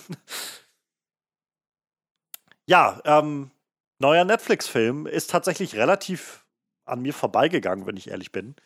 Ähm, ich habe das gar, ich habe das nicht mitgeschnitten, dass der Film wirklich äh, an, anstand und rauskam und ich hatte auch nicht wirklich mitbekommen, um was es darum gehen würde.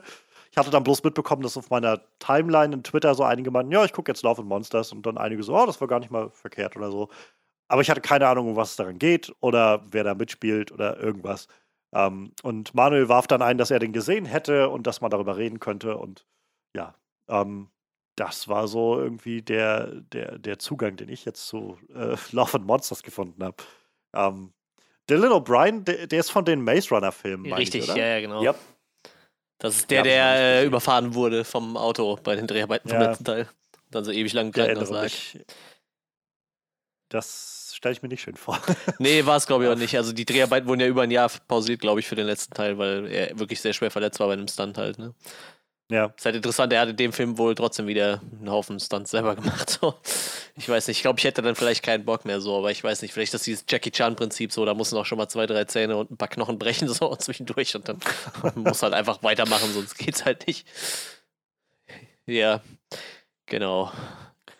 Ja, ich habe tatsächlich auch nur ja. mehr oder weniger zufällig durch den, von dem Film mitbekommen. So irgendwann kam dann so diese ganzen Filmportale mal so, ja, Love and Monsters kommt jetzt bei Netflix. Was, Love and Monsters?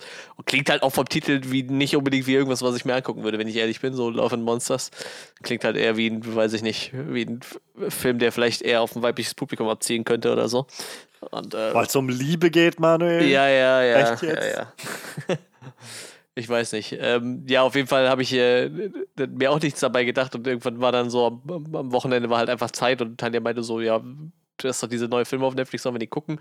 Und da ist mir dann auch das erste Mal aufgefallen, dass Dylan O'Brien mitspielt. Und dann dachte ich so, ja komm, den mag ich eigentlich ganz gerne, dann gucken wir uns den an. Und ich war dann tatsächlich recht positiv überrascht. Ich fand den tatsächlich relativ gut. Und äh, ist auch tatsächlich für einen Oscar nominiert. Vielleicht wäre uns dann auch aufgefallen, wenn wir ihn äh, vorher gesehen hätten, irgendwie für Best Visual Effects tatsächlich.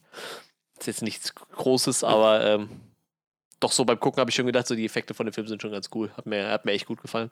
Ne, ich fand mich tatsächlich ganz gut unterhalten gefühlt. Aber wie gesagt, ich kannte den Film halt vorher auch nicht. Und ich, ist auch ein Film, der, glaube ich, nur außerhalb von Amerika, von Netflix, aber sonst überall auf der Welt, glaube ich, vertrieben wird. Ne? Ansonsten in Amerika hatte der, glaube ich, einen ganz regulären Kino-Release gekriegt. Hm. Heißt der in Deutschland tatsächlich Monster Problems?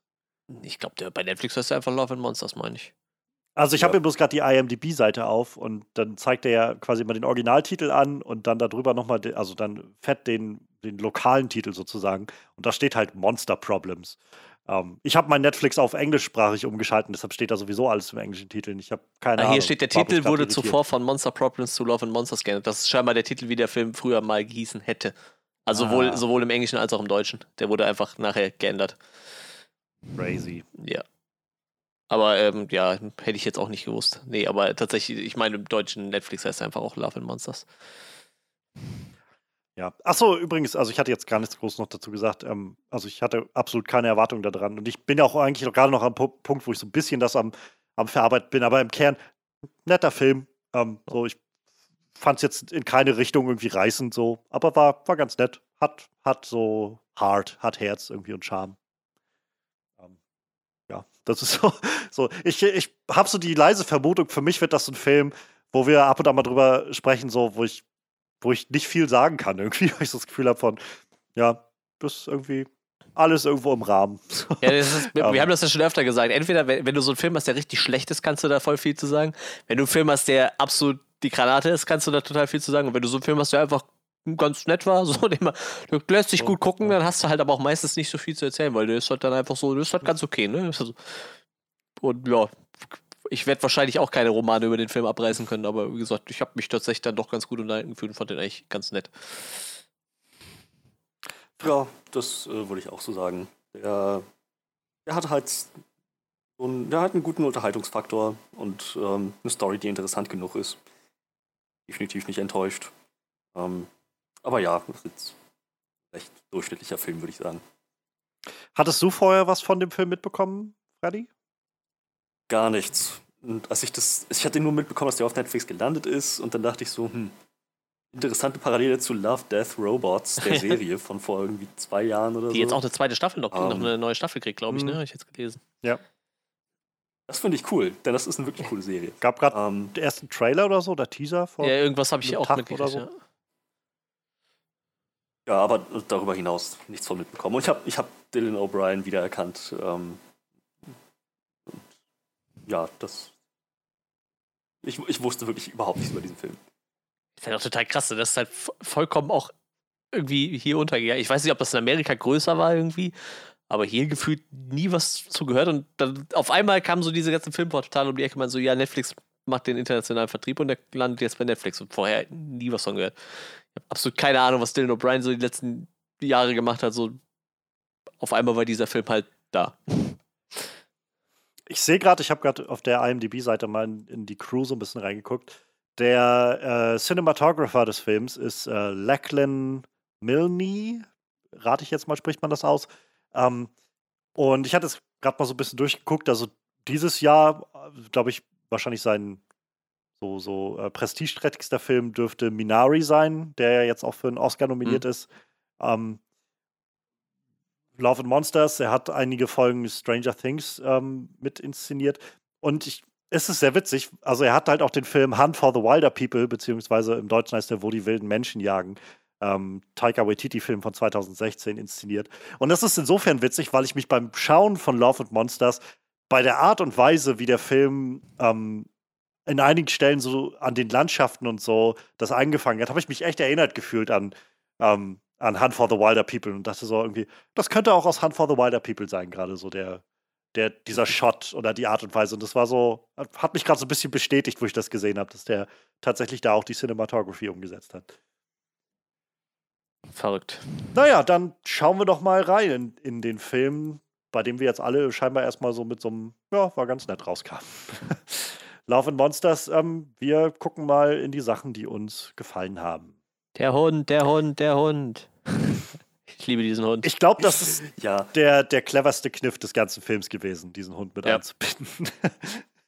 Das ist schon echt. Das hat's halt. Und den nicht CGI zu machen wie in Call of Duty.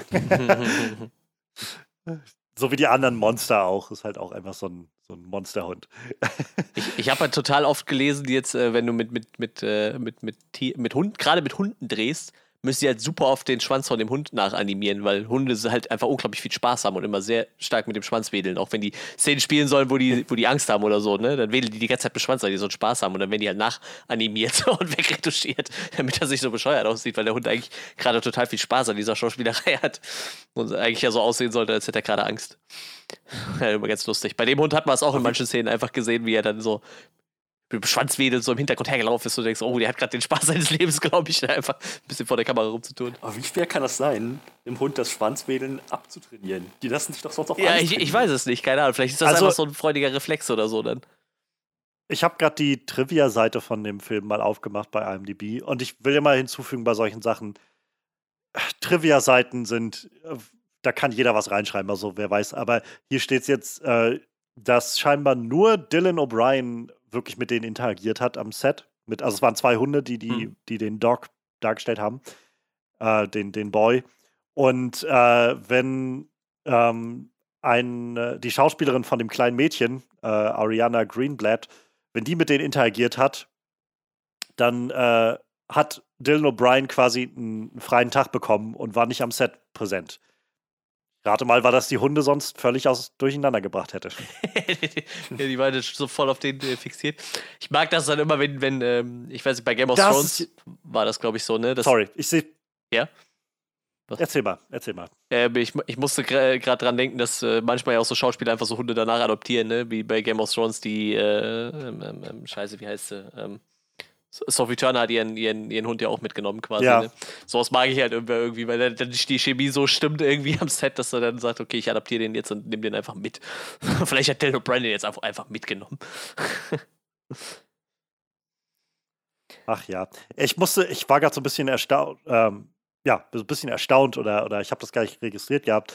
Ähm, Michael Rooker ist ja in dem Film dabei ja. und natürlich, also ich meine, Michael Rooker, wie Yondu und so ist halt wie klar die, das Mädchen, äh, Ariana Greenblatt, die ähm, Minnow heißt, die Figur spielt, mhm. die ja mit Michael Rooker rumläuft, ist halt auch im Marvel-Universum. Das ist die junge Gamora, die Schauspielerin oh, aus Infinity War. Und das war, wo ich das, das gerade gelesen habe, denke so, shit. Das, ja, also ich meine, erkannt habe ich die jetzt nicht durch gerade auch das fehlende Make-up und so weiter, aber witzig, so dass das ausgerechnet so zwei Figuren mit sehr krasser Guardians of the Galaxy äh, Verbindung sozusagen an diesem Set jetzt da zusammenlaufen. Also schön. Was habe ich denn jetzt mit Tanja geguckt, wo die äh, die Schauspielerin von von von wie wie heißt sie äh, mit den mit den mit den oh, mit den kleinen Fühlern bei Guardian of the Galaxy? Mantis. Äh, Pom Mantis, Mantis. Wie, wie die, wo die Schauspielerin von Mantis mitspielt. Äh, in so einem Film gesehen, ich dachte, irgendwie kommt dir das Gesicht so bekannt vor. Und dann habe ich so den Namen von der Schauspielerin gegoogelt und dann so, ja, spielt Mantis in Guardian of the Galaxy. Ach ja, genau. Das, das passt so. Klar, ein bisschen Make-up und die, die Fühler dann auf dem Kopf, so, das, das haut hin. Das war auch irgendwie, äh, mhm. das war auch irgendwie jetzt am Wochenende so. War, war dann so ein sehr Guardian-lastiges Wochenende, so erst mit dem Film dann mit Michael Rooker und dann mit dem Film mit ihr dann noch drin. Sehr lustig. Ja, aber vielleicht um auf den Punkt zurückzukommen, der jetzt gerade gemacht wurde, der Hund. Ähm, ich ich glaube, der Hund ist halt das, was diesem Film so ein bisschen Individualität gibt, so diese ja. Note, die dieser Hund hinzufügt. Also im Großen und Ganzen, und ich glaube, das ist so das, was ich im, im, späteren Verlauf dann auch noch vielleicht nochmal näher, äh, näher irgendwie nochmal erwähnen werde. Ähm, so, der Film ist halt, finde ich, sehr generisch. Also, das ist halt so Basic Hero Story, die du mhm. irgendwie hast von, äh, von irgendwie dem. Das ist im Prinzip so diese Luke Skywalker Story irgendwie. Er ist da äh, so ein bisschen der Außenseiter und, und völlig äh, ungenügend für, den, für die Aufgabe und widerwillig muss er sich dann losmachen zur großen Quest und so weiter und so fort.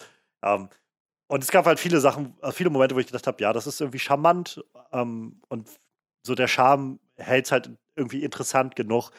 Aber es ist halt sowas wie dann der Hund, so diese Note hinzuzufügen, die das Ganze wenigstens ein bisschen individuell macht, wo man das Gefühl hat von, ja, es hat, es hat noch mehr zu bieten als 0815 äh, Slots in dieser Story aufzufüllen, die wir sowieso alle kennen.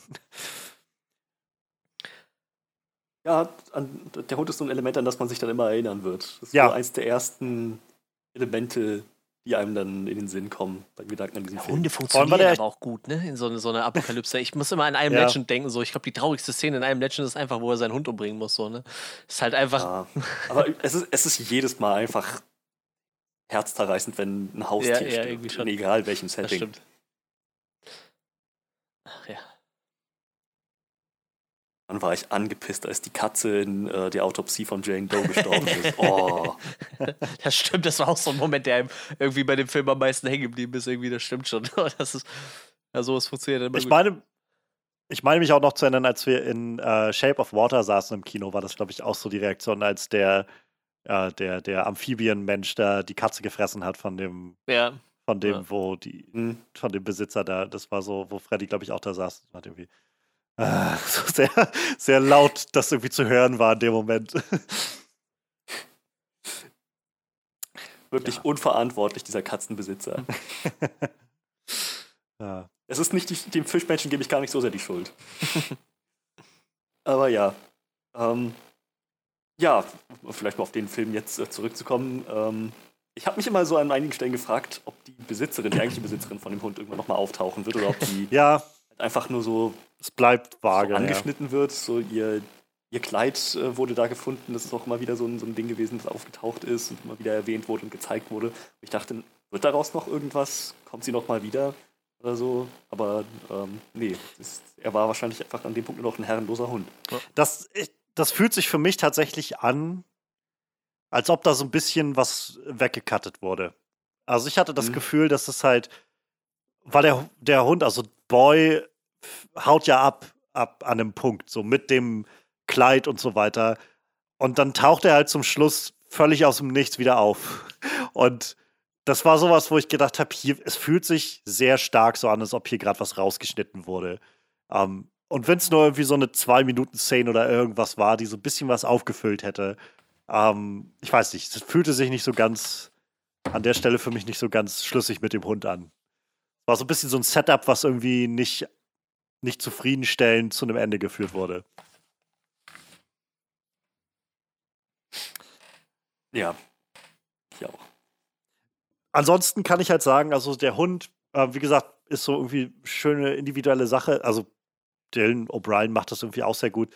Ähm, ich ja, es ist halt alles so ein bisschen sehr generisch, einfach von den Rollen, die auch da so auftauchen. Aber was ich halt nicht leugnen kann, ist, dass der Film halt einfach so, ein, so einen Charme hat. So. Also ja. ich meine, die, die Welt ist halt kreativ genug gemacht, irgendwie, so gerade mit diesen Monstern, um es ein bisschen aufzupeppen, um halt nicht die klassische, naja, Zombie-Apokalypse zu machen oder, keine Ahnung, so klassische Fallout, äh, Wastelands, Endzeit hinzuledern, sondern so ein bisschen was Eigenes rauszu rauszukitzeln.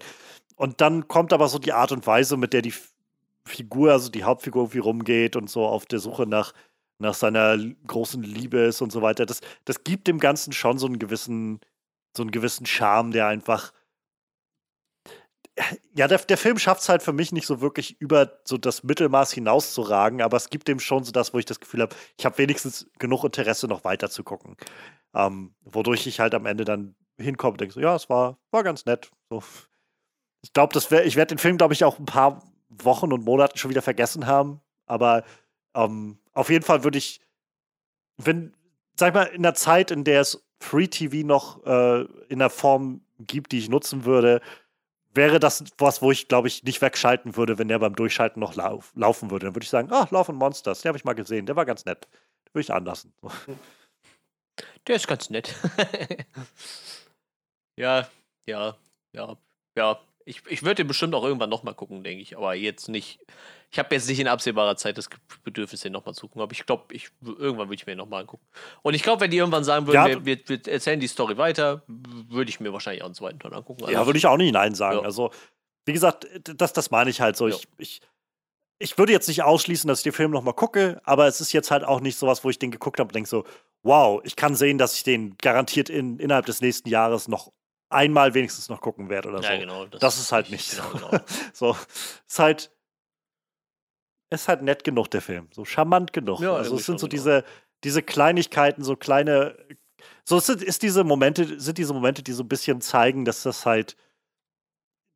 Dass es halt sich nicht ganz so ernst nimmt an manchen Stellen. Ähm, und dass die Welt halt auch so ein bisschen.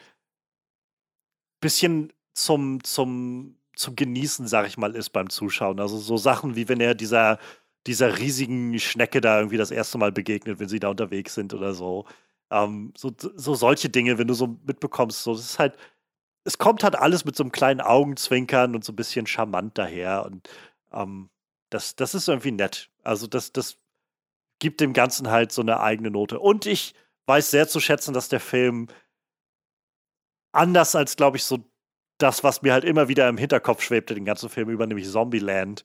Ähm, hm. So, Zombieland hat halt.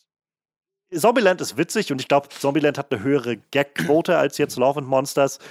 Aber was mir halt beim letzten Mal auffiel, als ich Zombieland geguckt habe, Zombieland hat halt so eine Mit-2000er leichte, so, so eine leichte Incel-Note drin, mit so Jesse Eisenbergs Figur, der halt die ganze Zeit so, oh, siehst, und da ist das tolle Mädchen und die werde ich für mich erobern. Und, und es, es, hat, es hat, also ich hab, als ich den das letzte Mal gesehen habe, gedacht, boah, dieser Typ ist nicht auszuhalten, ey. Das ist so anstrengend, dieses Ge Gejammer um, um dieses, diese Frau, die er gar nicht kennt und so weiter. Und der Film jetzt Love and Monsters hat halt so ein bisschen eine ähnliche Richtung eingeschlagen, aber hat es halt geschafft, das Ganze so ein bisschen zu entschärfen, die Figuren so ein bisschen ähm, so ein bisschen more, mehr self-aware zu haben. Also das, ist schon, der Film wusste, glaube ich, schon, dass es halt, den, es musste im Moment geben, wo Dylan O'Brien irgendwie am Schluss sagt, oder kurz vor Schluss da so sagt, naja, ich, ich habe dich nicht mal gefragt, ob ich hierher kommen soll. Also das ist ähm, irgendwie war das gar nicht clever von mir oder sowas in der Art. Weil ich halt, so, ich glaube, dass diese, Situa diese Situation und der Moment hätte mich, glaube ich, sonst sehr angenervt in der Art und Weise, wenn der anders ausgespielt worden wäre. Aber so kam er irgendwie doch sehr authentisch rüber in der Art und Weise, dass ich halt wieder merke, diese Figuren sind halt charmant genug und irgendwie sind zwar sehr, sind zwar fehlbar, wie halt irgendwie alle Figuren, aber sie, sie sind halt irgendwie reflexiv genug, dass ich das irgendwie trotzdem, dass, dass mich das nicht annervt oder so, oder dass ich denen das trotzdem verzeihen kann oder sowas und, und, und äh, mit denen mitgehen kann. Und das ist, glaube ich, sowas, wo der Film für mich jedenfalls, sag ich mal, gegenüber sowas wie Zombieland so ein bisschen ein Bein vorne hat, sag ich mal, auf der Ebene. Ja, ich glaube, Zombieland, der Vergleich, der bietet sich auf jeden Fall an, das stimmt schon. Das wird. Habe ich nie gesehen. Echt nicht? Ach, krass. Ich kann dir auf jeden Fall, den, den ersten kann man gut gucken, den zweiten würde ich dir nicht so empfehlen, der war nicht so geil. Ich fand den zweiten ungefähr genauso gut wie den ersten, wenn ja? ich ehrlich bin. Äh, ich nicht so. Im Sinne von, beide sind irgendwie unterhaltsam. Aber es ist halt jetzt auch nicht. Der, die Zombieland-Dinger sind halt vor allem noch deutlich mehr so Stoner-Humor. Also nicht durch und durch, aber da kommt deutlich mehr Stoner-Humor durch in den ja, Filmen als jetzt ja, bei dem, ja, finde ich. Das stimmt. Wie gesagt, Love and Monsters hat auch gar nicht so eine hohe Gagquote, finde ich. Also es nee, gibt so ein paar Momente, die ganz so läch zum Lächeln sind, aber es ist jetzt nie so, dass der Film es darauf anlegt, dich zum Lachen zu bringen, habe ich das Gefühl. So, und jetzt sollten wir vielleicht auch noch darüber sprechen, warum der Film für einen Oscar nominiert ist. Also ich fand tatsächlich, äh, gerade was das Monster-Design angeht ja. und auch das, das Design von, von, von, von diese, diese ganzen Shots, wenn du einfach nur so von weitem weg die Welt siehst, wie die, sag ich mal, die Natur sich die zurückgeholt hat und so, fand ich halt unglaublich großartig so. Also die Visual Effects von dem ganzen Film, die waren schon echt, echt gut. Und das war so der Moment, wo sie noch in dem Bunker sind, also wo er noch in dem Bunker ist und so das erste Monster quasi reinbricht und ich, ich sag noch zu Tanja so, Jetzt entscheidet sich, ob ich den Film gut gucken kann oder nicht. Entscheidet sich jetzt beim Design vom ersten Monster so. Ich sag, wenn das jetzt schon nach Grütze CGI aussieht, dann kannst du den gerade ausmachen, so. Dann will ich mir den nicht angucken, so. Aber es sah verdammt gut aus. Und ich war mir am Anfang nicht mal sicher, ob es nicht vielleicht sogar teilweise einfach noch nur eine Puppe ist oder ob das alles komplett komplett ja. animiert ist. Also gerade dieses erste Monster, was dann noch vergleichsweise etwas kleiner Diese war. Ameise, ja. ja. Es war echt cool. Und wie gesagt, immer aufbauend auf irgendeinem Tier, was es halt gibt und dann einfach ein bisschen weiter gesponnen und mutiert und so. Ich fand das sehr, sehr geil. Wie gesagt, das der Gedanke, dass die dann auch gesagt haben, so, äh, die, die, das Grundkonzept finde ich ist auch recht kreativ. Ähm, nur die kaltblütigen Tiere sind von diesen Chemikalien betroffen geworden. Mhm. Das heißt, so die treuen Haustiere waren dann auf einmal naja, mhm. die Opfer. Ja, das war nett. Das, wie gesagt, so ein netter Spin auf diese ganze Sache, um das so ein bisschen frischer zu machen, als es ähm, im Kern, sag ich mal, eigentlich ist. Ähm, und so haben sie halt dann so eine neue Projektionsfläche für diese, für diese ganzen Viecher. Ähm, so, ich, ich finde, also gerade da muss man es vielleicht dann nochmal hervorheben. So, ich finde, man kann halt gerade mit so Käfer und so einem Kram relativ schnell dahin kommen, dass das alles irgendwie sehr gleich aussieht. Mhm. Und alles sehr, halt einfach ein paar lange Fühler und so ein paar äh, so, so Greifarme und, und, und äh, Beißer und sowas. Aber das war halt im Großen und Ganzen alles schon ziemlich gut unterschiedlich gemacht. Also es war sehr gut erkennbar, dass das sehr unterschiedliche Wesen sind ähm, und dass die, dass sie eigen, eigene Designs haben, die sie her hervorheben von dem Rest. Bis, also von vorne im Prinzip bis hinten, so von dem. Ähm, na, ich glaube, diese, diese Sandfresserkönigin, das war sowas, wo ich gedacht habe, das sieht jetzt irgendwie gerade für mich nach nicht wirklich viel aus, wenn ich ehrlich bin. Das ist einfach irgendwie so ein, so ein Klops mit so ein paar Tentakeln dran oder so. Ja, die war tatsächlich, ähm. dafür, dass sie so angepriesen wurde, fand ich die dann auch tatsächlich relativ lahm vom Design. Aber so gerade diese Krabbe zum Schluss oder so, die fand ich schon echt fetzig. So. Oder auch diese Schnecke, die ja. du eben erwähnt hast, die, diese, die aussieht wie ja. ein wandernder Felsen, so. Die fand ich total gut. Aber es geht halt auch darüber hinaus. Ne? Wie gesagt, ich mag diese Shots, wo sie einfach mal von, von weiter weg gefilmt haben und einfach so gezeigt haben, wie so ja. die, die, Erde halt so, äh, oder wie die Natur sich so die, die Städte zurückholt und so über die paar Jahre, die, die da moch, sind. Super gut. Ich mochte vor allem, also was mir gerade da, wenn du das erwähnst, sofort in den Kopf schießt, ist der Moment, wenn äh, da kommen sie, glaube ich, aus so einem Stück Wald oder sowas raus und dann stehen sie vor so einer großen Landfläche und im Hintergrund stehen so lauter alte äh, Windkrafträder und die sind alle schon so grün vermoost und, ja. und zugewachsen und so. Der, das, das war auch so ein Moment, wo ich gedacht habe, das sieht schon echt. Das war ein sehr guter Shot. So ja. sehr, sehr gute Visual Effects, aber auch einfach die, so die Shot-Komposition ist einfach sehr, sehr gut. Ja, das stimmt. Hat mir auch sehr, sehr gut gefallen.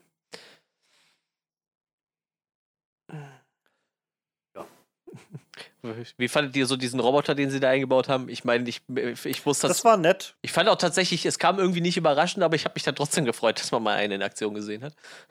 es war eine nette, eine nette Szene, so ja. wie das dargestellt wurde. Und, und es hat halt, ich, das ist, glaube ich, das, was ich mit Charme meine, so zu sehen, wie, ähm, wie Joel durch diese Welt geht und halt, in der halt einfach kaum noch Menschen existieren und trotzdem irgendwie all diesen Wesen ähm, so, so ein so eine gewisse Menschlichkeit zugesteht. Also sowohl Boy als, als seinem Hund, mit dem er irgendwie sehr, sehr menschlich umgeht eigentlich, sehr, sehr menschlich redet auch an vielen Stellen.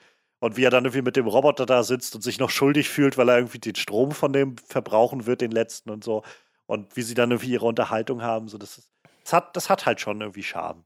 So, ich find, fand die jetzt die Unterhaltung irgendwie war nachher gegen Ende so ein bisschen clunky, fand ich, als es dann auf einmal war, oh, guck mal, hier sind die Bilder deiner Familie. Ich fand das so, sehr, sehr kitschig hab, auf jeden wow. Fall. ja, ja, das war so äh, zu, zu hastig irgendwie. Das war das kam für mich so zu sehr aus dem Nichts mit so einem Sag mir mal deinen Namen und wo du herkommst. Und hier ist deine Familie. Was willst du denen sagen? Ich so, wow, okay. This is where we're going. Aber das war, also was ich an dem Roboter besonders nett fand, war halt, dass, ähm, dass man schon gemerkt hat, so an der Oberfläche, rein von der Interaktion her, von, von seiner ähm, von, von, seiner Machart, ist da halt nicht viel mit Mimik, Gestik ja. und so Nuancen in seinem Ausdruck. Aber die Wortwahl hat schon irgendwie sehr vermuten lassen, dass das durchaus ein denkendes, fühlendes Wesen ist. Künstliche Intelligenz halt richtig ausgereift. Ja. Ja, definitiv. Ähm, das, das, war tatsächlich ein recht witziger Moment, fand ich, als dann zum Schluss der, äh, der, der Mavie oder so, wie hieß die, dieser Roboter? Mavis, Maeve, ja. Mavis mit, mit 1 geschrieben. Mavis, Mavis, genau. Ähm, wie Mavis angefangen hat, irgendwie seine, seine Optionen irgendwie durchzureden, so dieses und dann kommst du hin und dann ist es eine großartige romantische Geste und das wird sie erkennen und so. Oder die andere Variante ist, du bist den ganzen Weg umsonst gelaufen und sie wird, da alles, was dir bleibt, ist eine riesige Enttäuschung. Oder Variante 3, du kommst einfach gar nicht an und stirbst auf dem Weg. So. Mit dieser, alles mit dieser wunderschönen, so irgendwie sehr, sehr unterstützenden und so Stimme irgendwie. Das war so ein, oder du stirbst einfach auf dem Weg. So. Yep. Aber dass halt so ein Roboter dann als Smalltalk ja, steht. Aber halt, halt so dieses Element, dass, dass der Roboter irgendwie sagt, ich war so lange nicht mehr draußen und er dann sich die Mühe macht, den Roboter rauszubringen ja. oder so. Ja. das ist halt, wo ich dann so denke, wow, also das, diese Menschlichkeit, die da gerade wieder gesucht wird und, und äh, hatte so einige Momente der Film. Auch gerade die, die, die Chemie, die ähm, Dylan O'Briens Charakter, wie hieß er? Joel. Joel. Joel mit, mit Minnow hatte. Das war irgendwie, keine Ahnung, man, man konnte schon so anhand, wie die Szenen aufgebaut waren, so die Interaktionen, die gezeigt wurden, man konnte schon ganz gut mitfühlen, wie, wie sie so, ein, so eine ja, so, so, eine, so eine gewisse Sympathie zu ihm knüpft. Ja. Dann am Ende halt, ja, ich, sehr, sehr ungern, un, ungern gehen sieht. Ich glaube, das war so ein Moment, wo ich gedacht habe, das ist mir gerade ein Schritt zu weit, dass sie da anfängt zu weinen, so, so, so bitterlich zu weinen, als er, als er dann geht, was er sowieso die ganze Zeit gesagt hat, dass er gehen wird. So, ich gedacht habe, ihr seid jetzt fast drei Tage unterwegs. Das finde ich gerade ein bisschen. Also, es geht mir gerade ein bisschen zu schnell für das, was ich gesehen habe, dass sie da einen halben, halben Zusammenbruch hat irgendwie. Ich meine, andererseits ist sie ein Mädchen, aber also, ich meine damit nicht eine Frau, sondern halt ein kleines Kind. Ähm, tr trotzdem, es hat mich an dem Moment ein bisschen so, wo ich gedacht habe, ihr wart irgendwie drei Tage miteinander unterwegs. so, ich, ich habe in dem Moment, ich bin in dem Moment sehr schwer davon ausgegangen, dass sie jemanden verloren hat, der ihr sehr nahe stand. Und jetzt halt, naja, wenn jemand, wo sie jemanden neuen gefunden hat, den sie so in ihr Vertrauen schließt, das dann, naja, wie sie halt meinte, ja, ist ja, nicht fair. Ich, ich verstehe schon. Auch ich verstehe schon.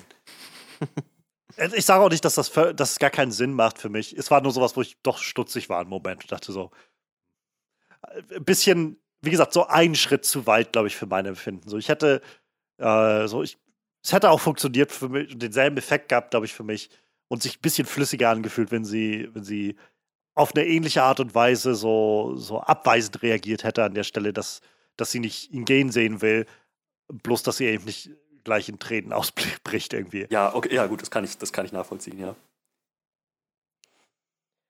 Um, ähm, wenn, wenn ihr sonst, also wenn der Punkt sonst soweit erstmal irgendwie abgehakt ist, also generell dieses, diese Truppe war irgendwie ganz nett mit anzusehen, so Michael Rooker und, äh, und äh, Ariana Greenblatt.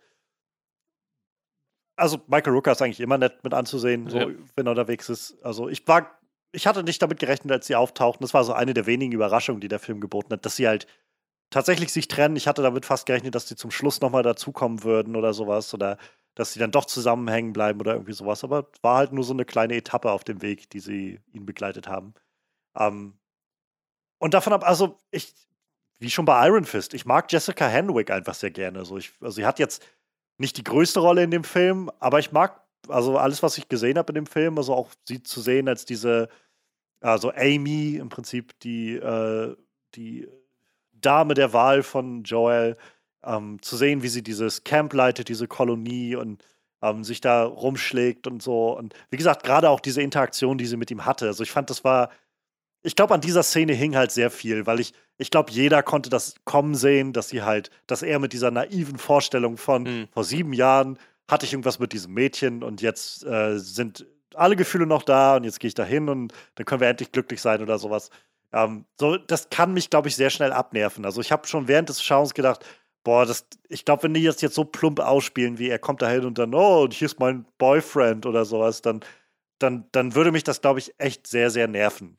Ähm, Gerade weil sie halt Joel so naiv aufziehen, auf einem Punkt, wo du halt sagst, ja, denk doch mal kurz nach, so ganz kurz nach. Glaubst du nicht, dass das einfach nur sehr, sehr überhastet ist, was du da gerade machst, ohne dass du mhm. irgendeine Anzeichen hast. Du hast vor zwei Wochen das erste Mal wieder angefangen mit ihm zu reden. Und das ist ja auch der Punkt des Films. Ähm, und gerade deswegen, diese Szene war, glaube ich, sehr wichtig für mich, damit ich dem Film, ähm, damit der Film halt irgendwo für mich funktioniert. Diese Szene zwischen den beiden, wo es dann auch darum geht, zu sagen, ja, wir machen hier nachher eine Party, kommt ihr oder helft ihr oder sowas. Und ich glaube, wir haben einfach ein bisschen was zu bereden gerade. Und ähm, sie darüber reden. So, und, und die Art und Weise, wie sie darüber reden, war halt nicht so klischeehaft oder so, sondern basierte halt irgendwie sehr viel auf so gegenseitiger Empathie und so dem Verständnis, dass, was der andere gerade durchgemacht hat, aber eben auch dem Verständnis, dass man selbst einfach an einem anderen Punkt ist, als man das war und dass das alles sehr überraschend kommt und beide Fehler gemacht haben und so. Das war, also an dieser Szene hing, glaube ich, eine Menge für mich und dass ich dem Film, aus dem Film mit so einem, oh, das war charmant und hat mir gefallen, auch trotz vieler so typischen generischer äh, Einschläge, dass ich so aus dem Film rauskomme, ist halt, glaube ich, genau diese Szene gewesen, die das für mich besiegelt hat, dass ich den Film dann doch sehr, also doch sehr angenehm finde. Und da kann ich halt nur sagen, wie gesagt, Jessica Henwick, ich mag die was sehr gerne. Ich finde, ich würde die gerne in mehr Sachen sehen. Die macht das gut. Hat man sie noch gesehen? Äh, wie gesagt, ich habe sie vor allem, also wir haben sie auch alle in Game of Thrones gesehen. Da war sie eine von den, von den Sand Sisters. Ähm, das war ja letztendlich auch nur nur eine Staffel, glaube ich, die sie für ein paar Folgen mal da war. Ähm, und ansonsten halt, wie gesagt, Iron Fist war sie ähm, eine der, der, also war so die, die Nebenfigur zu ähm, der Sidekick Colleen Wing, zu Danny Rand. Und ansonsten, ich weiß nicht, ob ihr Underwater gesehen habt von Anfang letzten Jahres. Ist, glaube ich, auch schon auf mehreren Streaming-Sachen verfügbar mit Kristen äh, Stewart da spielt sie mit, sehe ich hier gerade. Ja, ansonsten glaube ich, also so recht viel Fernsehen. Star Wars hat sie mal einen X-Wing-Pilot gespielt in Force Awakens. Das wird wahrscheinlich auch eine winzige Rolle gewesen sein, ja. aber, aber da hat sie auch mitgespielt. Ich kannte sie, glaube ich, gar nicht, weil ich Iron Fist Defenders und Luke Cage nicht gesehen habe. Das sind so die, die Marvel-Serien, die ich nicht gesehen habe, wo sie mitgespielt hat. Äh, da habe ich echt noch einiges aufzuholen, tatsächlich. Ja, ich kannte die gar nicht. Äh, hat die eigentlich einen Martial Arts Background oder hat die das einfach nur für, für Iron Fist und so damals trainiert? Weil die darf, Weiß ich nicht. darf er dann in dem Film auch ein bisschen was zeigen, so sage ich mal. Ne? Sie, sie kann, kann ich dir nicht sagen. Ähm, ich weiß halt, also bei Iron Fist war halt schon das Ding, du hast halt die erste Staffel jedenfalls, die zweite habe ich nicht mehr gesehen, aber nach allem, was ich gehört habe, ist es in der zweiten Staffel deutlich besser. Ähm, aber in der ersten Staffel war wohl das Problem, dass die unfassbar wenig Vorbereitungszeit hatten. Also teilweise mit so Sachen wie, wir können heute den Tag nutzen, um dir die Choreografie für morgen beizubringen, für den Dreh. So, und deswegen wirkt halt vieles von der, ähm, von der so, so Martial Arts Choreografie in Iron Fist so unglaublich plump und langweilig. Was halt enttäuschend ist, zum einen, weil Daredevil auf der anderen Seite so unfassbar gut war mit seiner ja, äh, Martial Arts Choreografie. Und zum anderen, weil er auch noch die Iron Fist sein soll. Also so der vielleicht neben Shang-Chi so der beste Martial Artist, den es irgendwie gibt im Marvel-Universum. Und das kam halt absolut nicht rüber. Aber sie war halt eigentlich, wie gesagt, fand ich der beste Part der Serie und auch irgendwie immer überzeugend. Ich kann dir aber auch nicht sagen, ob sie das alles selbst gemacht hat oder ob sie äh, eine Stuntfrau einfach hatte, die das umgesetzt hat oder so. Keine Ahnung. Nee, ich habe gerade gelesen, tatsächlich für, für ihre Rolle äh, hat sie äh, Wushu trainiert, tatsächlich. Also für, für die Rolle als, ich weiß, wie ist der Charakter? Ich habe es eben irgendwo gelesen. Colleen Wing. Genau, Colleen Wing hat sie wohl Wushu trainiert.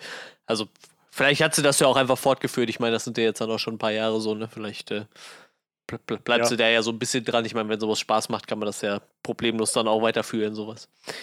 Ja, ähm, also ein bisschen, bisschen Erfahrung hat sie dann wahrscheinlich mittlerweile mit, mit Martial, Martial Arts. Ich denke mal, das äh, durfte sie dann in dem Film noch ein bisschen zeigen. Wie gesagt, ihre, ihre Übrigens, kleine Kampfszene war ja ganz nett. Das stimmt, ja.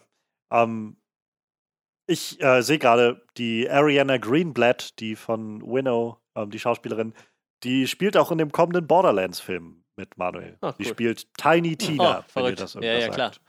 Tiny Tina kennt doch jeder, die ist doch super. Die hat immer kleine explodierende Hasen. Aber Tiny Tina ist ein super Charakter. Ja, bei dem Film bin ich echt mal gespannt, was dabei rauskommt, Junge. Das, das, entweder wird das richtig gut oder es geht richtig krass in die Hose. Bin da echt noch sehr, sehr zwiegespalten, glaube ich. Naja, schauen wir mal. Mal schauen. Habt ihr noch was? Also ich weiß nicht. Wie gesagt, vieles davon ist einfach sehr so Standard jo. beim Schauen, hatte ich das Gefühl. Es ist halt wenig, wo ich das Gefühl habe, das sticht gerade hervor. Nee, ich, nee, ich glaube, ich bin auch erstmal durch. So. Na dann lasst uns doch mal weiter gucken, was vielleicht nicht so gut für uns funktioniert hat in dem Film. Ähm, ja, ich habe es jetzt schon vielfach gesagt und ich will es jetzt einfach nur noch mal irgendwie noch mal erwähnen an der Stelle so.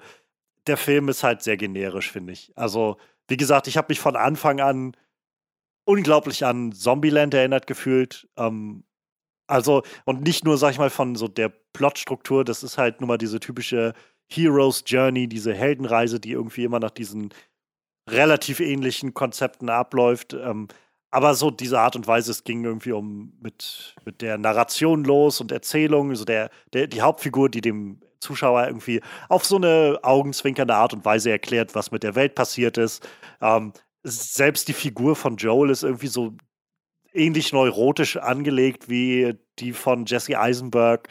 Ähm, und jenseits, sag ich mal, von den Zombieland-Sachen, so, ich, es gab halt kaum was in dem Film, was mich irgendwie überrascht hat oder so. Es war halt einfach mhm. so Standardplot einfach von, vom Anfang bis zum Ende war das so standardmäßig durchgezogen. Ähm, mit, mit kaum irgendwie Momenten, die mal ein bisschen was, was Einzigartiges reingebracht haben. So das Setting hat halt versucht, so ein bisschen was rauszureißen. Und wie gesagt, Setting und so der Charme, den die Figuren und die, ähm, die Schauspieler gerade reinbringen, macht das Ganze halt doch so immer noch sehenswert. Aber ich habe halt nie das Gefühl gehabt, so richtig gepackt zu sein von diesem Film und so ein, oh mein Gott, ich bin gespannt, wo das hingeht oder so. Sondern es war so ein, ich, wir werden jetzt sehen, wie sich das so ein bisschen entfaltet auf die Art und Weise, die ich mir denke. Und dann war es letztendlich auch so ziemlich das. Und das war nicht schlimm. Und das ist auch nicht schlimm. Filme müssen nicht immer das Rad neu erfinden. Aber in diesem Fall war es halt schon so, dass ich gemerkt habe, das beruht sich gerade, das, das Ganze steht gerade auf so vielen 0815 Klischees oder, oder so Stereotypen irgendwie im Storytelling. Da reicht es nicht, dass die Figuren einfach nur charmant sind oder so, oder dass ein paar Monster rumrennen, um mir das Gefühl zu geben von, oh mein Gott, das ist aber spannend, da sehe ich groß was Neues. Ähm, da, dafür reichte das Gesamtpaket einfach nicht, um diese Hürde, sag ich mal, zu überwinden und das Ganze so richtig richtig mich zu greifen und mitzureißen. Ja, würde ich mich auf jeden Fall anschließen. Die ganze Nummer, dass, dass er ähm, so ein bisschen naiv und verblümt an die, an die Sache rangeht äh, mit seiner Freundin, dass er sie jetzt findet und auf seiner Quest sie dann zurückerobert. Es war eigentlich von Anfang an klar. Sieben Jahre. Ich meine, ich hatte damit gerechnet, dass sie, ähm, dass sie schon jemand anderen gefunden hat und er sie dann da erwischt. Zum Glück haben sie dieses Klischee nicht bedient. Ja ähm, dass sie dann sagt, ich, äh, das, hier ist mein, mein Freund und das ist meine Tochter, sie ist drei Jahre alt oder so. Ähm, das, das, das haben sie gut umschifft. Äh, aber es war, es war recht klar, dass sie, dass beide schon mittlerweile sehr andere Menschen geworden sind, dass sich beide weiterentwickelt haben, ähm, einfach sehr vereinert haben, nicht mehr die, dieselben Leute waren, nicht dieselben, dieselben Personen waren, die sie damals waren, dass sie zusammen gewesen sind. Ähm, und dass das nicht funktionieren würde. Ich fand es umso schöner, dass sie dann am Ende doch nochmal so die Tür offen gelassen haben, dass die beiden doch vielleicht nochmal zueinander finden, halt als die, die Menschen, die sie jetzt tatsächlich sind, äh, nachdem sie so ein bisschen Zeit miteinander verbringen, verbringen verbracht haben.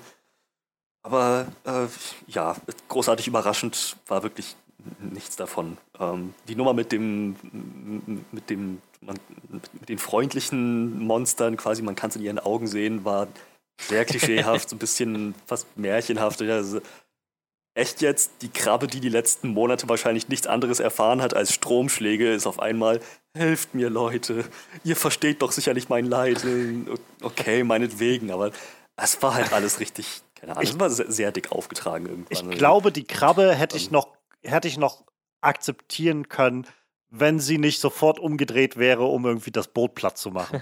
Das war halt sowas, wo ich gedacht habe, so, ich, ich kann, glaube ich, akzeptieren, dass sie sagen, das ist kein, kein gewalttätiges Biest oder so. Und wenn sie es befreien und er das irgendwie erkennen kann, so, diese Nummer mit den Augen, ja, mag jetzt bisschen sehr dick aufgetragen sein, aber es war irgendwie einigermaßen gut vorbereitet in diesem Gespräch mit Michael Rooker. Ähm, und wenn er das jetzt befreit, das Wesen, und dann ist gut. Aber dann ist das Wesen auch noch, also die Krabbe auch noch, und jetzt verschaffe ich mir Rache bei den Leuten, die mich in den letzten Monaten so. Das war, wo ich gedacht habe. Aber generell, dieser ganze Schluss ist irgendwie mit den, mit diesen, ja, Food-Stealern irgendwie, diesen mehr oder weniger Piraten, wie auch immer man sie da jetzt nennen will, die waren so, auch so klischeehaft, so bleich, so dieses ganze, das war halt so, so eine, so ein Klischee, was ich auch irgendwie nicht angenehm fand, irgendwie, dass er da hinkommt und auf einmal gibt es einen, so einen romantischen Rivalen, der da im Raum steht und der so ein toller Hecht ist und so. Und natürlich hat er irgendwie nur was Falsches und so. Das ist so, wie gesagt, es ist nicht schlimm, aber es ist so unglaublich platt und schon so oft gesehen, dass ich halt gedacht habe, ja, okay. Ja, ich weiß nicht, ich habe mich trotzdem was, was irgendwie gefreut, als die Krabbe das Schiff zerlegt hat irgendwie. Ich, ich, ich. Sicher ist das befriedigend, aber ja, es war halt so, keine Ahnung, so, so, so klischeehaft. Es ist halt. Vor allem gerade, selbst, selbst für diese Welt, selbst für diese Monsterwelt ein bisschen zu märchenhaft irgendwie. Ich weiß nicht, ich finde es einfach zu. So, ja, natürlich ist es befriedigend, aber ich glaube, es könnte halt einfach in einer anders ausgespielt und nicht so klischeehaft ausgespielt, könnte das Ganze deutlich befriedigender sein. Also ich hatte halt im Prinzip in dem Moment, wo die Krabbe da auftauchte, war mir irgendwie, oder wo sie gesagt haben, oh, damit ziehen wir unser Boot durch die Gegend, so ungefähr, war irgendwie für mich klar, okay, die werden, die Bösen werden jetzt wahrscheinlich am Ende von ihrem Monster gefressen werden. Ja, so, ja. Dass ja. sie da, dass sie da vorgespannt haben. Aber, und deshalb, da meine ich was so die Art und Weise, wie man da hinkommt, hätte, glaube ich, deutlich interessanter sein können. Also, mal darf, aber das trifft, glaube ich, auf diesen ganzen Schluss zu. Also, ich finde, dieser ganze Plot mit den Pri äh, mit den Piraten, die da auf einmal waren, der kam viel zu spät, als dass ich diese, diese Piratentypen noch so wirklich als irgendwas wahrgenommen hätte. Also an dem Moment, wo die aufgefressen wurden, habe ich so gemerkt, und ja, eigentlich ist mir es total egal, weil ich diese Figuren sowieso bloß 15 Minuten jetzt gesehen habe oder so. Und von Anfang an irgendwie klar war, dass, das, so da ist halt nichts dran gewesen an denen. Und das muss jetzt auch nicht so sein, aber es ist halt da, dadurch wird es auch nicht wirklich interessanter, das dann zu sehen, fand ich. Ähm, und dazu kommt so, ich fand diese ganze letzte Actionsequenz jetzt nicht super spektakulär inszeniert. So, auch das war so Box Standard irgendwie, so, das, das reicht gerade so. Ist halt interessant genug, um mich irgendwie bei Laune zu halten, aber so wirklich herausragend fand ich diese ganze Actionsequenz am Schluss mit der Krabbe jetzt nicht. Ähm, und dann zum Beispiel dieses Element mit dem Hund war sowas, wo ich gedacht habe, jetzt kommt, das war so ein typisches Deus Ex Machina, was ich schon, also ich habe das Gefühl, habe ich lange nicht mehr gesehen in der Art, wo einfach aus dem Nichts die Rettung hervoreilt. Ähm, wie gesagt, es fühlte sich an, als ob da eine Szene fehlt, die mir so ein bisschen aufschlüsselt, was mit dem Hund passiert ist, weil er hatte ja auch dann die, dieses Kleidchen nicht mehr dabei oder sowas. Ähm, das, das wirkte einfach wie, okay, wir müssen das Ganze jetzt irgendwie vorspulen. Der Hund kommt und bietet irgendwie die Rettung und dann können sie die Krabbe ich befreien. Ich sagen, überhaupt diese, der gesamte dritte Akt, die ganze Nummer, als er dann bei einem, bei einem, einem anderen Camp war, das fühlte sich so ein bisschen, keine Ahnung, so, so, so gehetzt an. Als ob dieser, dieser hätte irgendwie, keine Ahnung, das, das, wirkte so, okay, und jetzt müssen wir den Film zu Ende bringen. Ja. Hier ist das, hier ist das, hier ist jenes und ja. ziehen.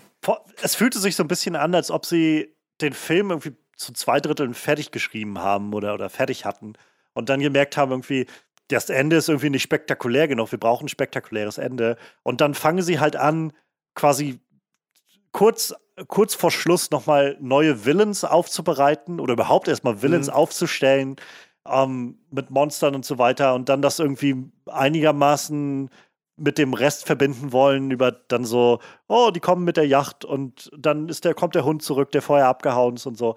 Aber das, ja, es fühlt sich einfach an wie so rangetackert, so wie, okay, das, das originale Ende hat uns nicht, äh, hat irgendwie nicht gefallen oder weiß ich nicht, hat nicht funktioniert. Wir mussten irgendwie ohne große Überarbeitungszeit zu haben, ein neues Ende schreiben und das haben wir jetzt da so rangeschrieben im Prinzip. So fühlte sich das Ganze für mich ehrlich gesagt an. Ja, ich, ich weiß halt auch nicht, ob es. Hätte es das Ende besser gemacht, wenn es länger gewesen wäre? Es ging mir beim Gucken vom Film schon nee, so durch den Kopf irgendwie. Also, wenn man das irgendwie ein bisschen was besser hätte ausschreiben können, irgendwie, ne? Ich glaube halt, man nicht. Der Film hätte, glaube ich, gar nicht länger sein müssen, sondern, weiß nicht, hätte so ein bisschen das noch anders vielleicht vorbereiten müssen mit den mit, mit dem Captain und den ganzen und den Villains irgendwie am Schluss oder so. Also so fühlt es sich halt an wie wir haben halt vorher, also wir haben rückwirkend dann noch mal zwei, drei Lines reingeschrieben, wo jemand sagt, oh ja, hier ist ein Captain angekommen und der bringt uns weg.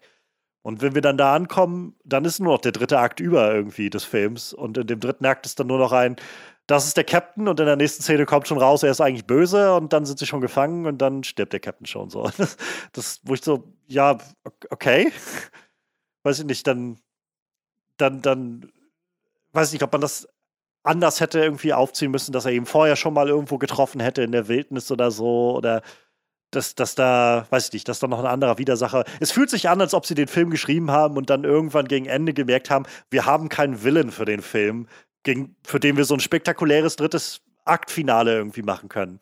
Ähm, also müssen wir jetzt noch fix irgendeinen aus dem Hut zaubern. So hatte ich das Gefühl.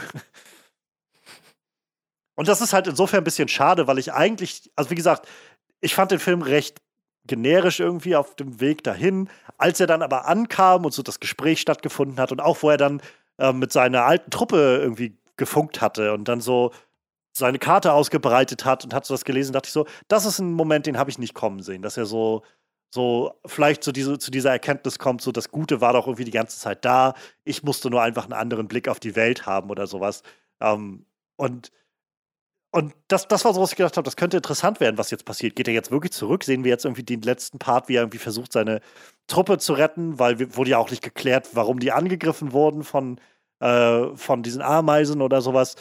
Aber nein, dann kam auf einmal einfach so dieser wieder sehr generische Plot mit dem Romantic Rival, der gleichzeitig ein mieser Arsch war und dann kam das große Finale und dann war es irgendwie vorbei. So. Und auch das ist letztendlich sowas, wo ich das Gefühl habe, selbst das war irgendwie sehr gehetzt, zu sagen, dann ist das rum und dann sehen wir so ein, innerhalb von einer halben Minute wird dann gesagt, ja, und ich bin wieder zurückgegangen und da waren meine Leute und dann sind wir alle losgezogen. So. Es wirkte auch wie so, die, wir müssen den Film jetzt irgendwie enden lassen. Schreiben wir das Gerade jetzt wenn man mal. bedenkt, dass die, die, Essenz des Films, so richtig der, der, der Kern war ja die Reise und wie schwer es ist, ja. da an der Oberfläche zu überleben und alles drum und dran. Einfach zu sehen, wie, okay, dritter Akt vorbei, er geht nach Hause und äh, alle sind wieder glücklich. Ja. So, ich weiß nicht, ich kann. Nicht, es war halt kein sehr, kein wirklich befriedigendes Ende. Ich kann halt den Punkt verstehen, dass sie vielleicht sagen, ja, er hat es jetzt schon gemacht und er sagt ja auch immer wieder, so, wenn ich das kann, können das irgendwie viele. Ähm, und so, er ist gewachsen und schafft das deswegen oder so. Weiß nicht, meinetwegen. Aber es gibt dem Ganzen halt irgendwie so eine gewisse Hektik auf den letzten zwei Minuten oder sowas, wo ich das Gefühl habe von, wow, das könnte jetzt einfach ein ganz eigener Film nochmal sein, der hier gerade der hier gerade abgerissen wird in einer halben Minute oder so. Ähm, tut, ja. tut das Not. Und das, das, das, spielt sehr damit rein, weil, sorry, wollte ich nicht unterbrechen. Äh, ja, also mein Gedanke war halt dazu, sie machen dann zum Schluss den großen Bogen und sagen, ähm, sein Skill ist es halt ja, das alles zu zeichnen und zu malen und so. Und deshalb hat er diese Survival Guides gema ge fertig gemacht und diese Ra mit der Radiotechnik seine Aufnahmen und schickt die jetzt durch die Gegend. Wie genau das funktioniert, habe ich auch noch nicht so ganz verstanden.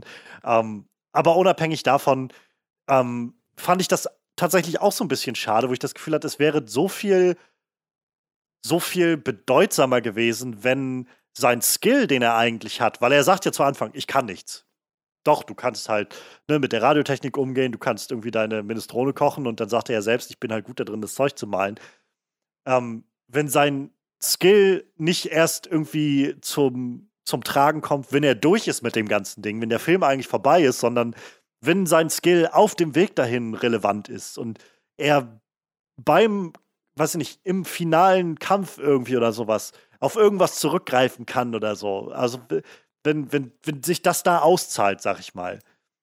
Sie, sie haben eine Szene, wo er dann sagt, oh, diese Bären, da muss ich mal kurz nachschlagen bei mir. Das, das war sowas, wo ich gedacht habe, das, tut jetzt irgendwie auch nicht not. Du hast, das sind diese Bären. Du hast die Bären gesehen vor zwei Tagen. So, es ist, ähm, das, das, das meine ich halt. Also da habe ich das Gefühl, wird so viel Potenzial irgendwie weggegeben. Da hätte Bedeutung irgendwie reingelegt werden können, dass der Film nicht sagt, ähm, wo er am Anfang sagt, ich, ich kann nichts und ich habe keine, keinen Wert für diese Gemeinschaft oder so. Ähm, und der Film im Prinzip sagt, naja, für diese ganzen Sachen, die da draußen passieren, hat deine haben, hast du tatsächlich keinen großen Skillwert, weil den Film über brauchst du das nicht, sondern am Schluss machen wir dann so einen Bogen draus, in dem wir sagen, und dann benutzt du deinen Skill, um irgendwie deine Erfahrung weiterzutragen. Die Skills, die du gelernt hast, die eigentlich wirklich wichtig sind. So, so fühlte sich das so ein bisschen an. So wie so ein, ja, eigentlich, keine Ahnung, es gibt am Anfang diesen Moment, wo, wo er gehen will und dann sagt äh, einer aus seiner Gruppe irgendwie, nein, du bist ganz wichtig für uns, du, du kennst dich mit der Radiotechnik aus und, und äh, kannst gute Minestrone machen. Okay, wenn man es sagt, klingt es jetzt nicht so beeindruckend oder so. Und so fühlt sich das mhm. an, als ob der ganze Film das sagen will. So. Eigentlich fühlt sich das nicht so beeindruckend an, deshalb haben wir diese ganzen anderen Skills, die wichtig sind für dich. Aber ja, trotzdem bist du wichtig. Ja. Ähm, was ich noch sagen wollte, war die ganze Nummer, das ist, das die letzten paar Minuten, das hast, das hast du sehr schön gesagt, die letzten paar Minuten könnten ein ganz anderer Film sein. Für mich hatte das so einen sehr thematischen Kontext, ehrlich gesagt. Was genau war jetzt eigentlich der thematische Punkt des Films? So, draußen das Leben, die Reise, das ist das eigentliche Ziel und wir sollten nicht in Angst leben. Oder seine Beziehung, war das der Punkt? Ja. Oder die, die, die Wesen, wie der Mensch mit, mit der Natur dann umgeht. Was genau äh, oder, oder sein Skill hat er sich jetzt, da hat er jetzt selber seinen, seinen Platz in der Welt gefunden. Ja. So, das, es ist irgendwie von allem ein bisschen was dabei, ja. aber nichts so richtig. Kann, kann ich, äh, wo du sagst, kann, kann ich auch voll unterstreichen. Das war tatsächlich sowas, wo ich, das kommt auch erst irgendwie gegen Ende des, des äh, Anfang des dritten Aktes, wo sie nämlich, glaube ich, am Feuer sitzen gemeinsam, ähm, kommt das zum ersten Mal zur Sprache, wo nämlich äh, Joel auf einmal sagt, ich habe es hier draußen geschafft. Vielleicht sollten wir einfach alle wieder draußen leben. Wir könnten doch das, die Welt zurückerobern oder sowas in der Art. Wo ich dachte, wo kommt denn das jetzt auf einmal her?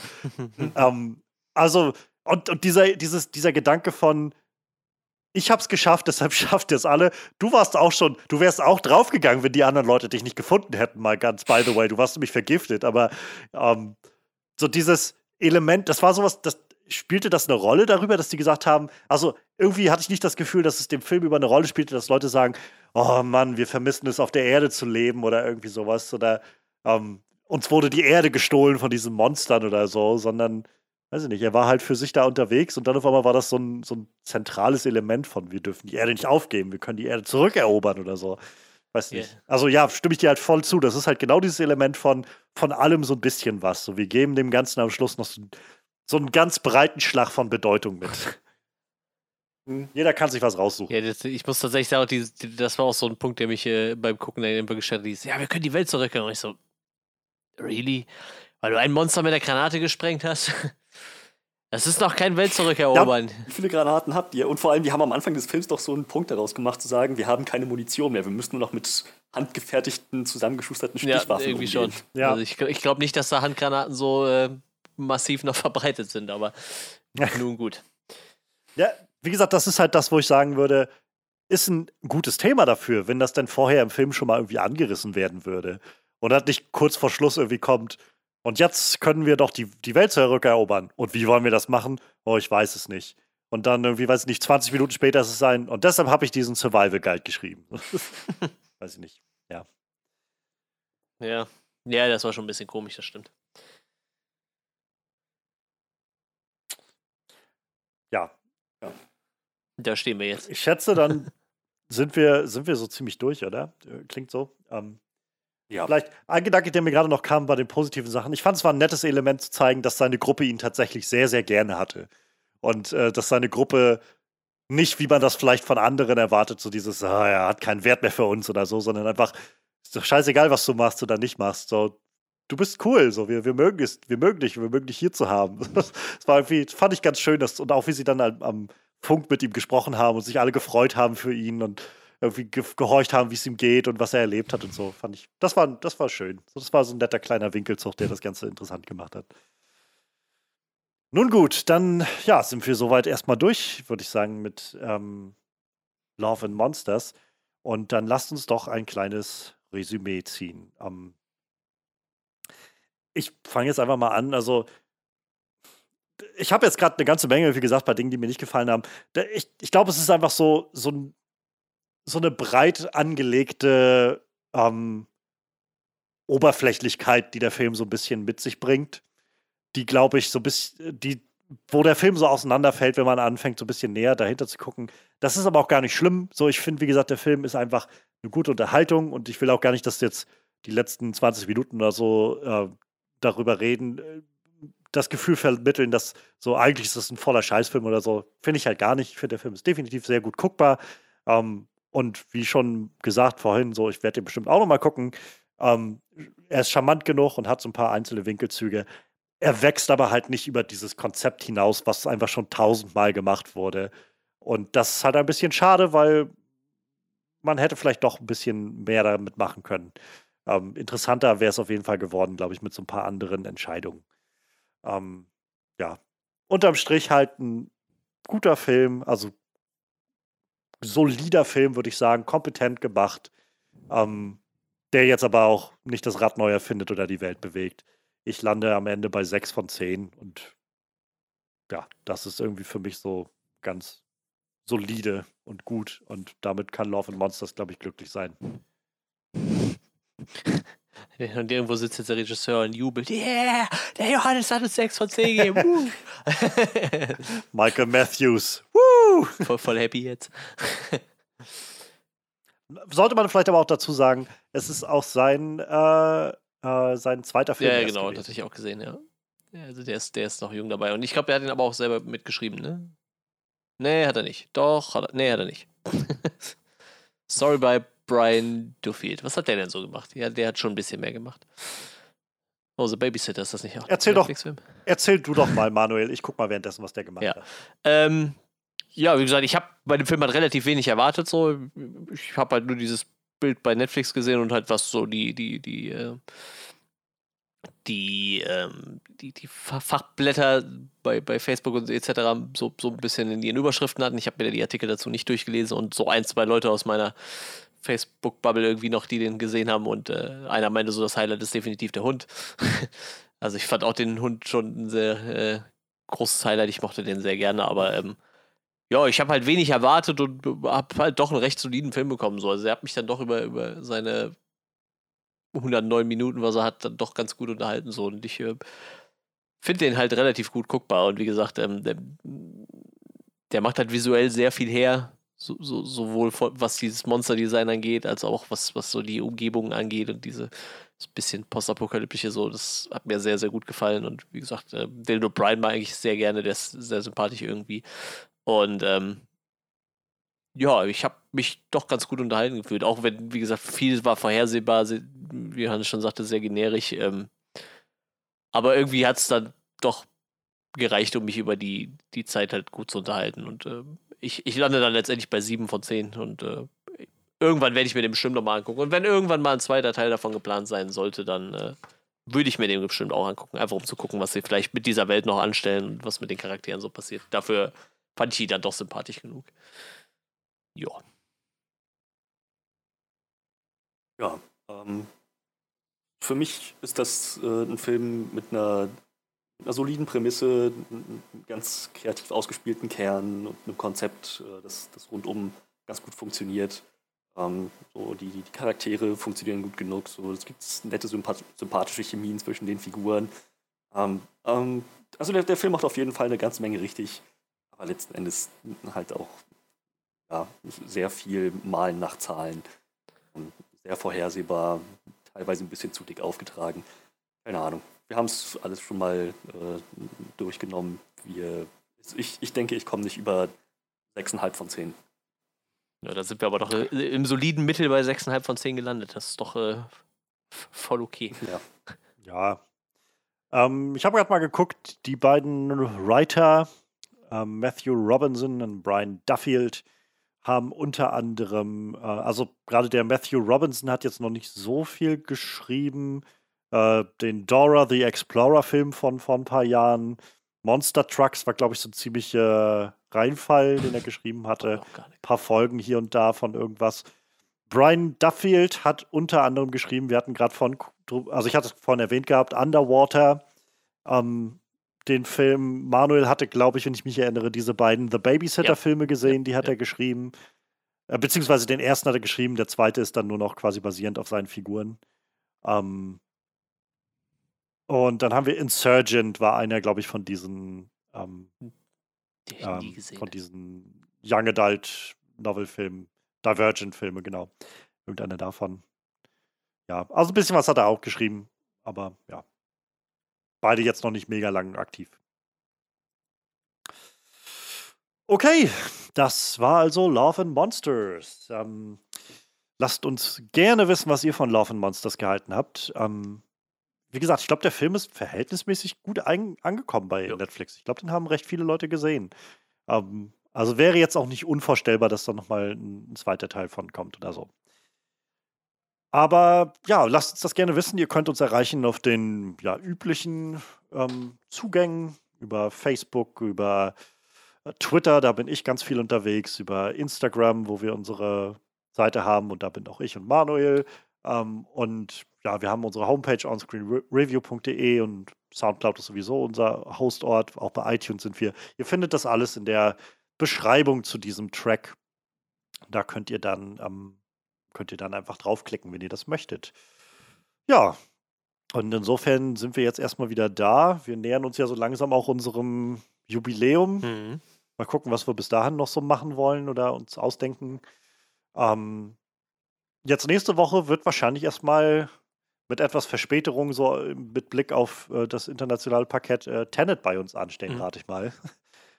Der ja nun ähm, schon einige Zeit draußen ist und, glaube ich, auch sehr unterschiedliche Gefühle hervorgerufen hat. Ich bin sehr, sehr gespannt, den tatsächlich jetzt endlich dann zu sehen, weil ähm, meine, so ich habe von beiden Seiten so viel gehört, von sehr großartigen Science-Fiction-Meisterwerk bis hin zu Christopher Nolans schlechtester Film bisher und nichts macht Sinn oder funktioniert oder sowas. Ich bin halt sehr, sehr gespannt. Der scheint auf jeden Fall sehr zu polarisieren.